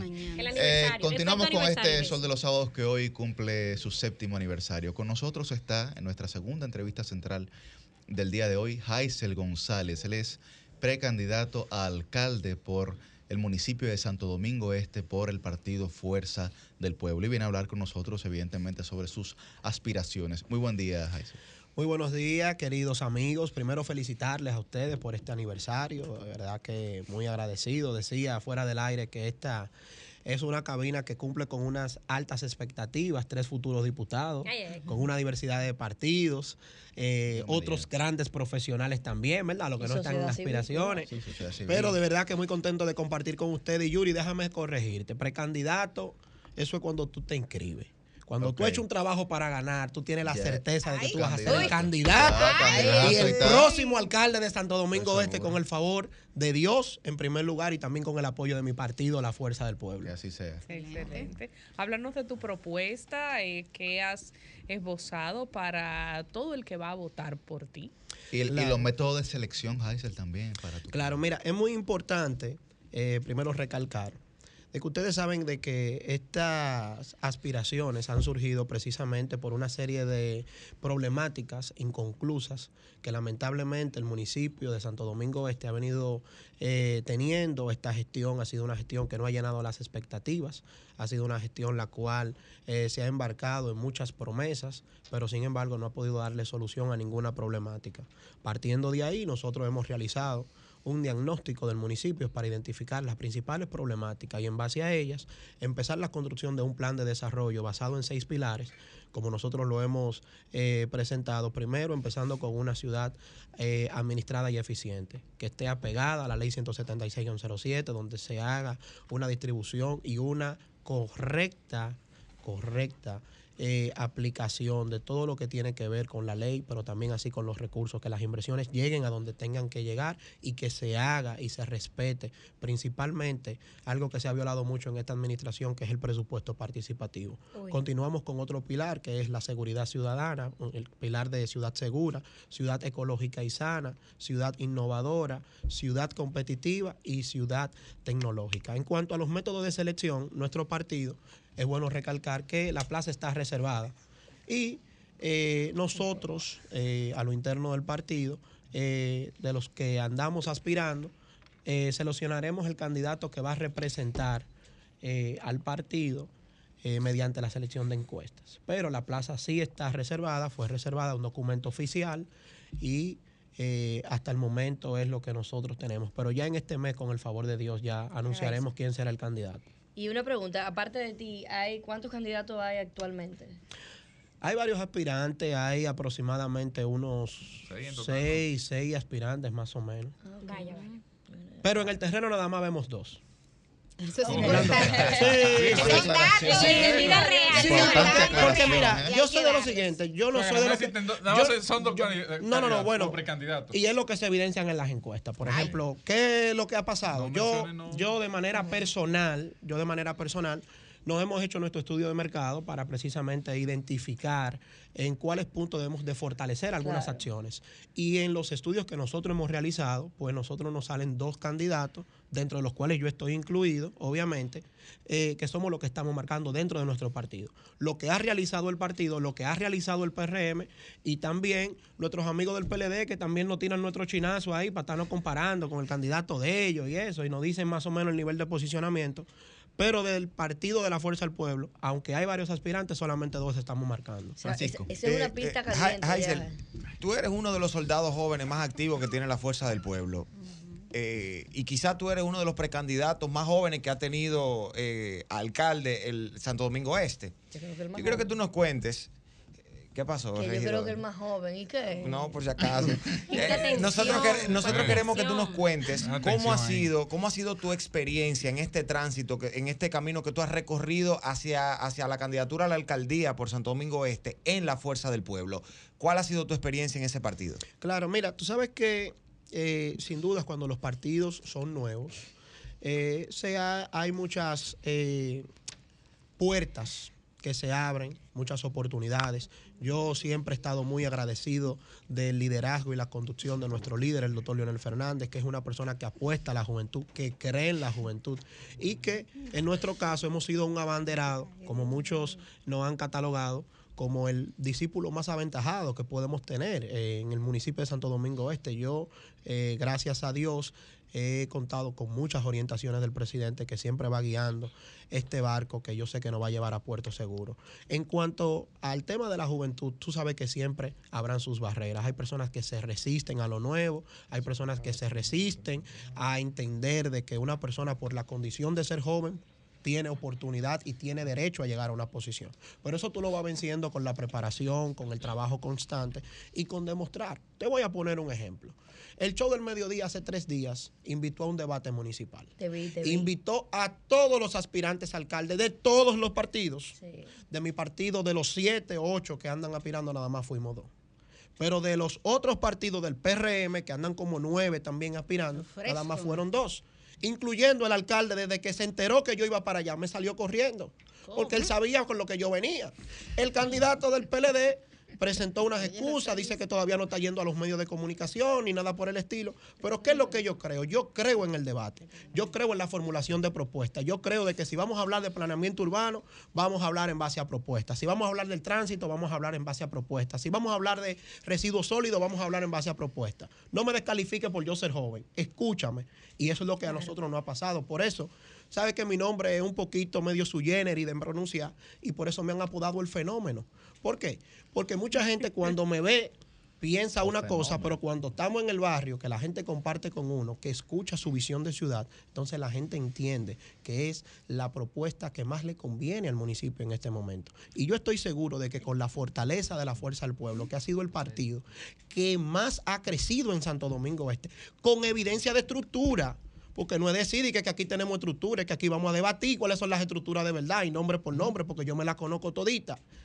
La fuerza del pueblo, del partido, de, lo- de los partidos de oposición, es el partido que más compactación en estructura tiene y que lo ha demostrado porque ha sido uno de los municipios donde el presidente Fernández ha ido a juramentar más personalidades, autoridades actuales y autoridades locales que tienen un gran arraigo popular. Eh, del que hablaba que te salió huyendo, el aspirante del PLD, ante una eventual... Bueno, el PLD no. Ah, PRM. Porque nuestra competencia no es el PLD, Ah, nuestra competencia lo Bueno, son los pues que están en el esto gobierno. entonces eh, pone la cosa en una coyuntura más favorable para lo que te voy a, a preguntar y es sobre una eventual alianza entre del PLD y la Fuerza del Pueblo a nivel municipal que, digamos, incluyera Santo Domingo Este. ¿Estás en disposición de apoyar al, aspirante o de integrarlo a tu proyecto si él tuviera que apoyarte a ti? Bueno, mira, en mi condición de miembro de la Dirección Central de la Fuerza del Pueblo, nosotros aprobamos en una asamblea darle esos poderes fácticos a la dirección política. La dirección política designó una comisión de alianza, las cuales están en conversaciones. Eh, yo soy una persona que respeto mucho lo institucional. Eh, no me gusta esbozar algunos planteamientos personales que tal vez me convengan y que luego los tenga que recoger. Eso es una decisión que yo se la dejo a mi partido. Ahora, lo que yo sí creo es que la fuerza del pueblo está en condiciones, de manera estructural, de solo o con alianza poder ganar la plaza. Si nosotros llevamos nuestro candidato, nosotros vamos a dar un buen rendimiento. Además, en las municipales no se necesita un 50 más 1, se necesita el que más estructura Mayoría. tenga y mayoría simple gana. Y es lo que yo entiendo. Cuando tú tienes diferentes puntos de vista de quién tiene más fortaleza, lo mejor es dejarlo que corran y vamos a ver quién es quién. Yo soy de lo que yo creo, de que si el partido deposita su confianza en nosotros, los estudios de mercado que se hacen se hagan de manera sincerizada y se elige un candidato con el mejor perfil, que cuando venga en el momento de la campaña tenga la capacidad de investir, pero también de resistir, pues entonces nosotros vamos a dar una buena pelea. Porque a mí absolutamente nadie, pero nadie en Santo Domingo Este puede sacarme ni siquiera una menta fiada. Ahí está. La Bueno, la González, hay que dársela, hay que, dar, hay que dársela. bueno, bueno. Hay que dársela de bueno. Buen Y nosotros como Sol de los Sábados, que somos un equipo comprometido generacionalmente, estamos también comprometidos con, con Haisel y con su y con su buena labor. Ojalá que el Partido Fuerza del Pueblo pueda ver eh, Que le dé la oportunidad verdaderamente Sí, a la juventud. creo que sí, creo que sí. ¿Cómo que Lo está haciendo, yo, yo- creo, yo creo que lo va a hacer. Yo creo, yo creo que lo va a hacer porque, como te digo, mira, ustedes son todos amigos y no por el afecto que tal vez me pueden tener, pero ustedes saben que las redes sociales eh, han venido a mostrar cercanía. Aún en la distancia. Y todos nos seguimos. Yo veo el trabajo, por ejemplo, que hace Yuri, yo veo el trabajo que hace Francisco, yo veo el trabajo que hace Liz, ustedes ven el mío. Ustedes han podido ver que desde que nosotros iniciamos en esta carrera ha sido una carrera sin descanso, Así sin es. días libres, es sin fines de semana. Yo no sé lo que es eso, porque eh, estamos fajados en la calle. Yo creo que el trabajo constante trae resultados y ese resultado, con el favor de Dios, será muy satisfactorio. Muchísimas gracias a González, próximo candidato a alcalde de, de Santo Domingo Este por la Fuerza del Pueblo. Y diga lo otro, próximo qué, próximo qué. Próximo alcalde.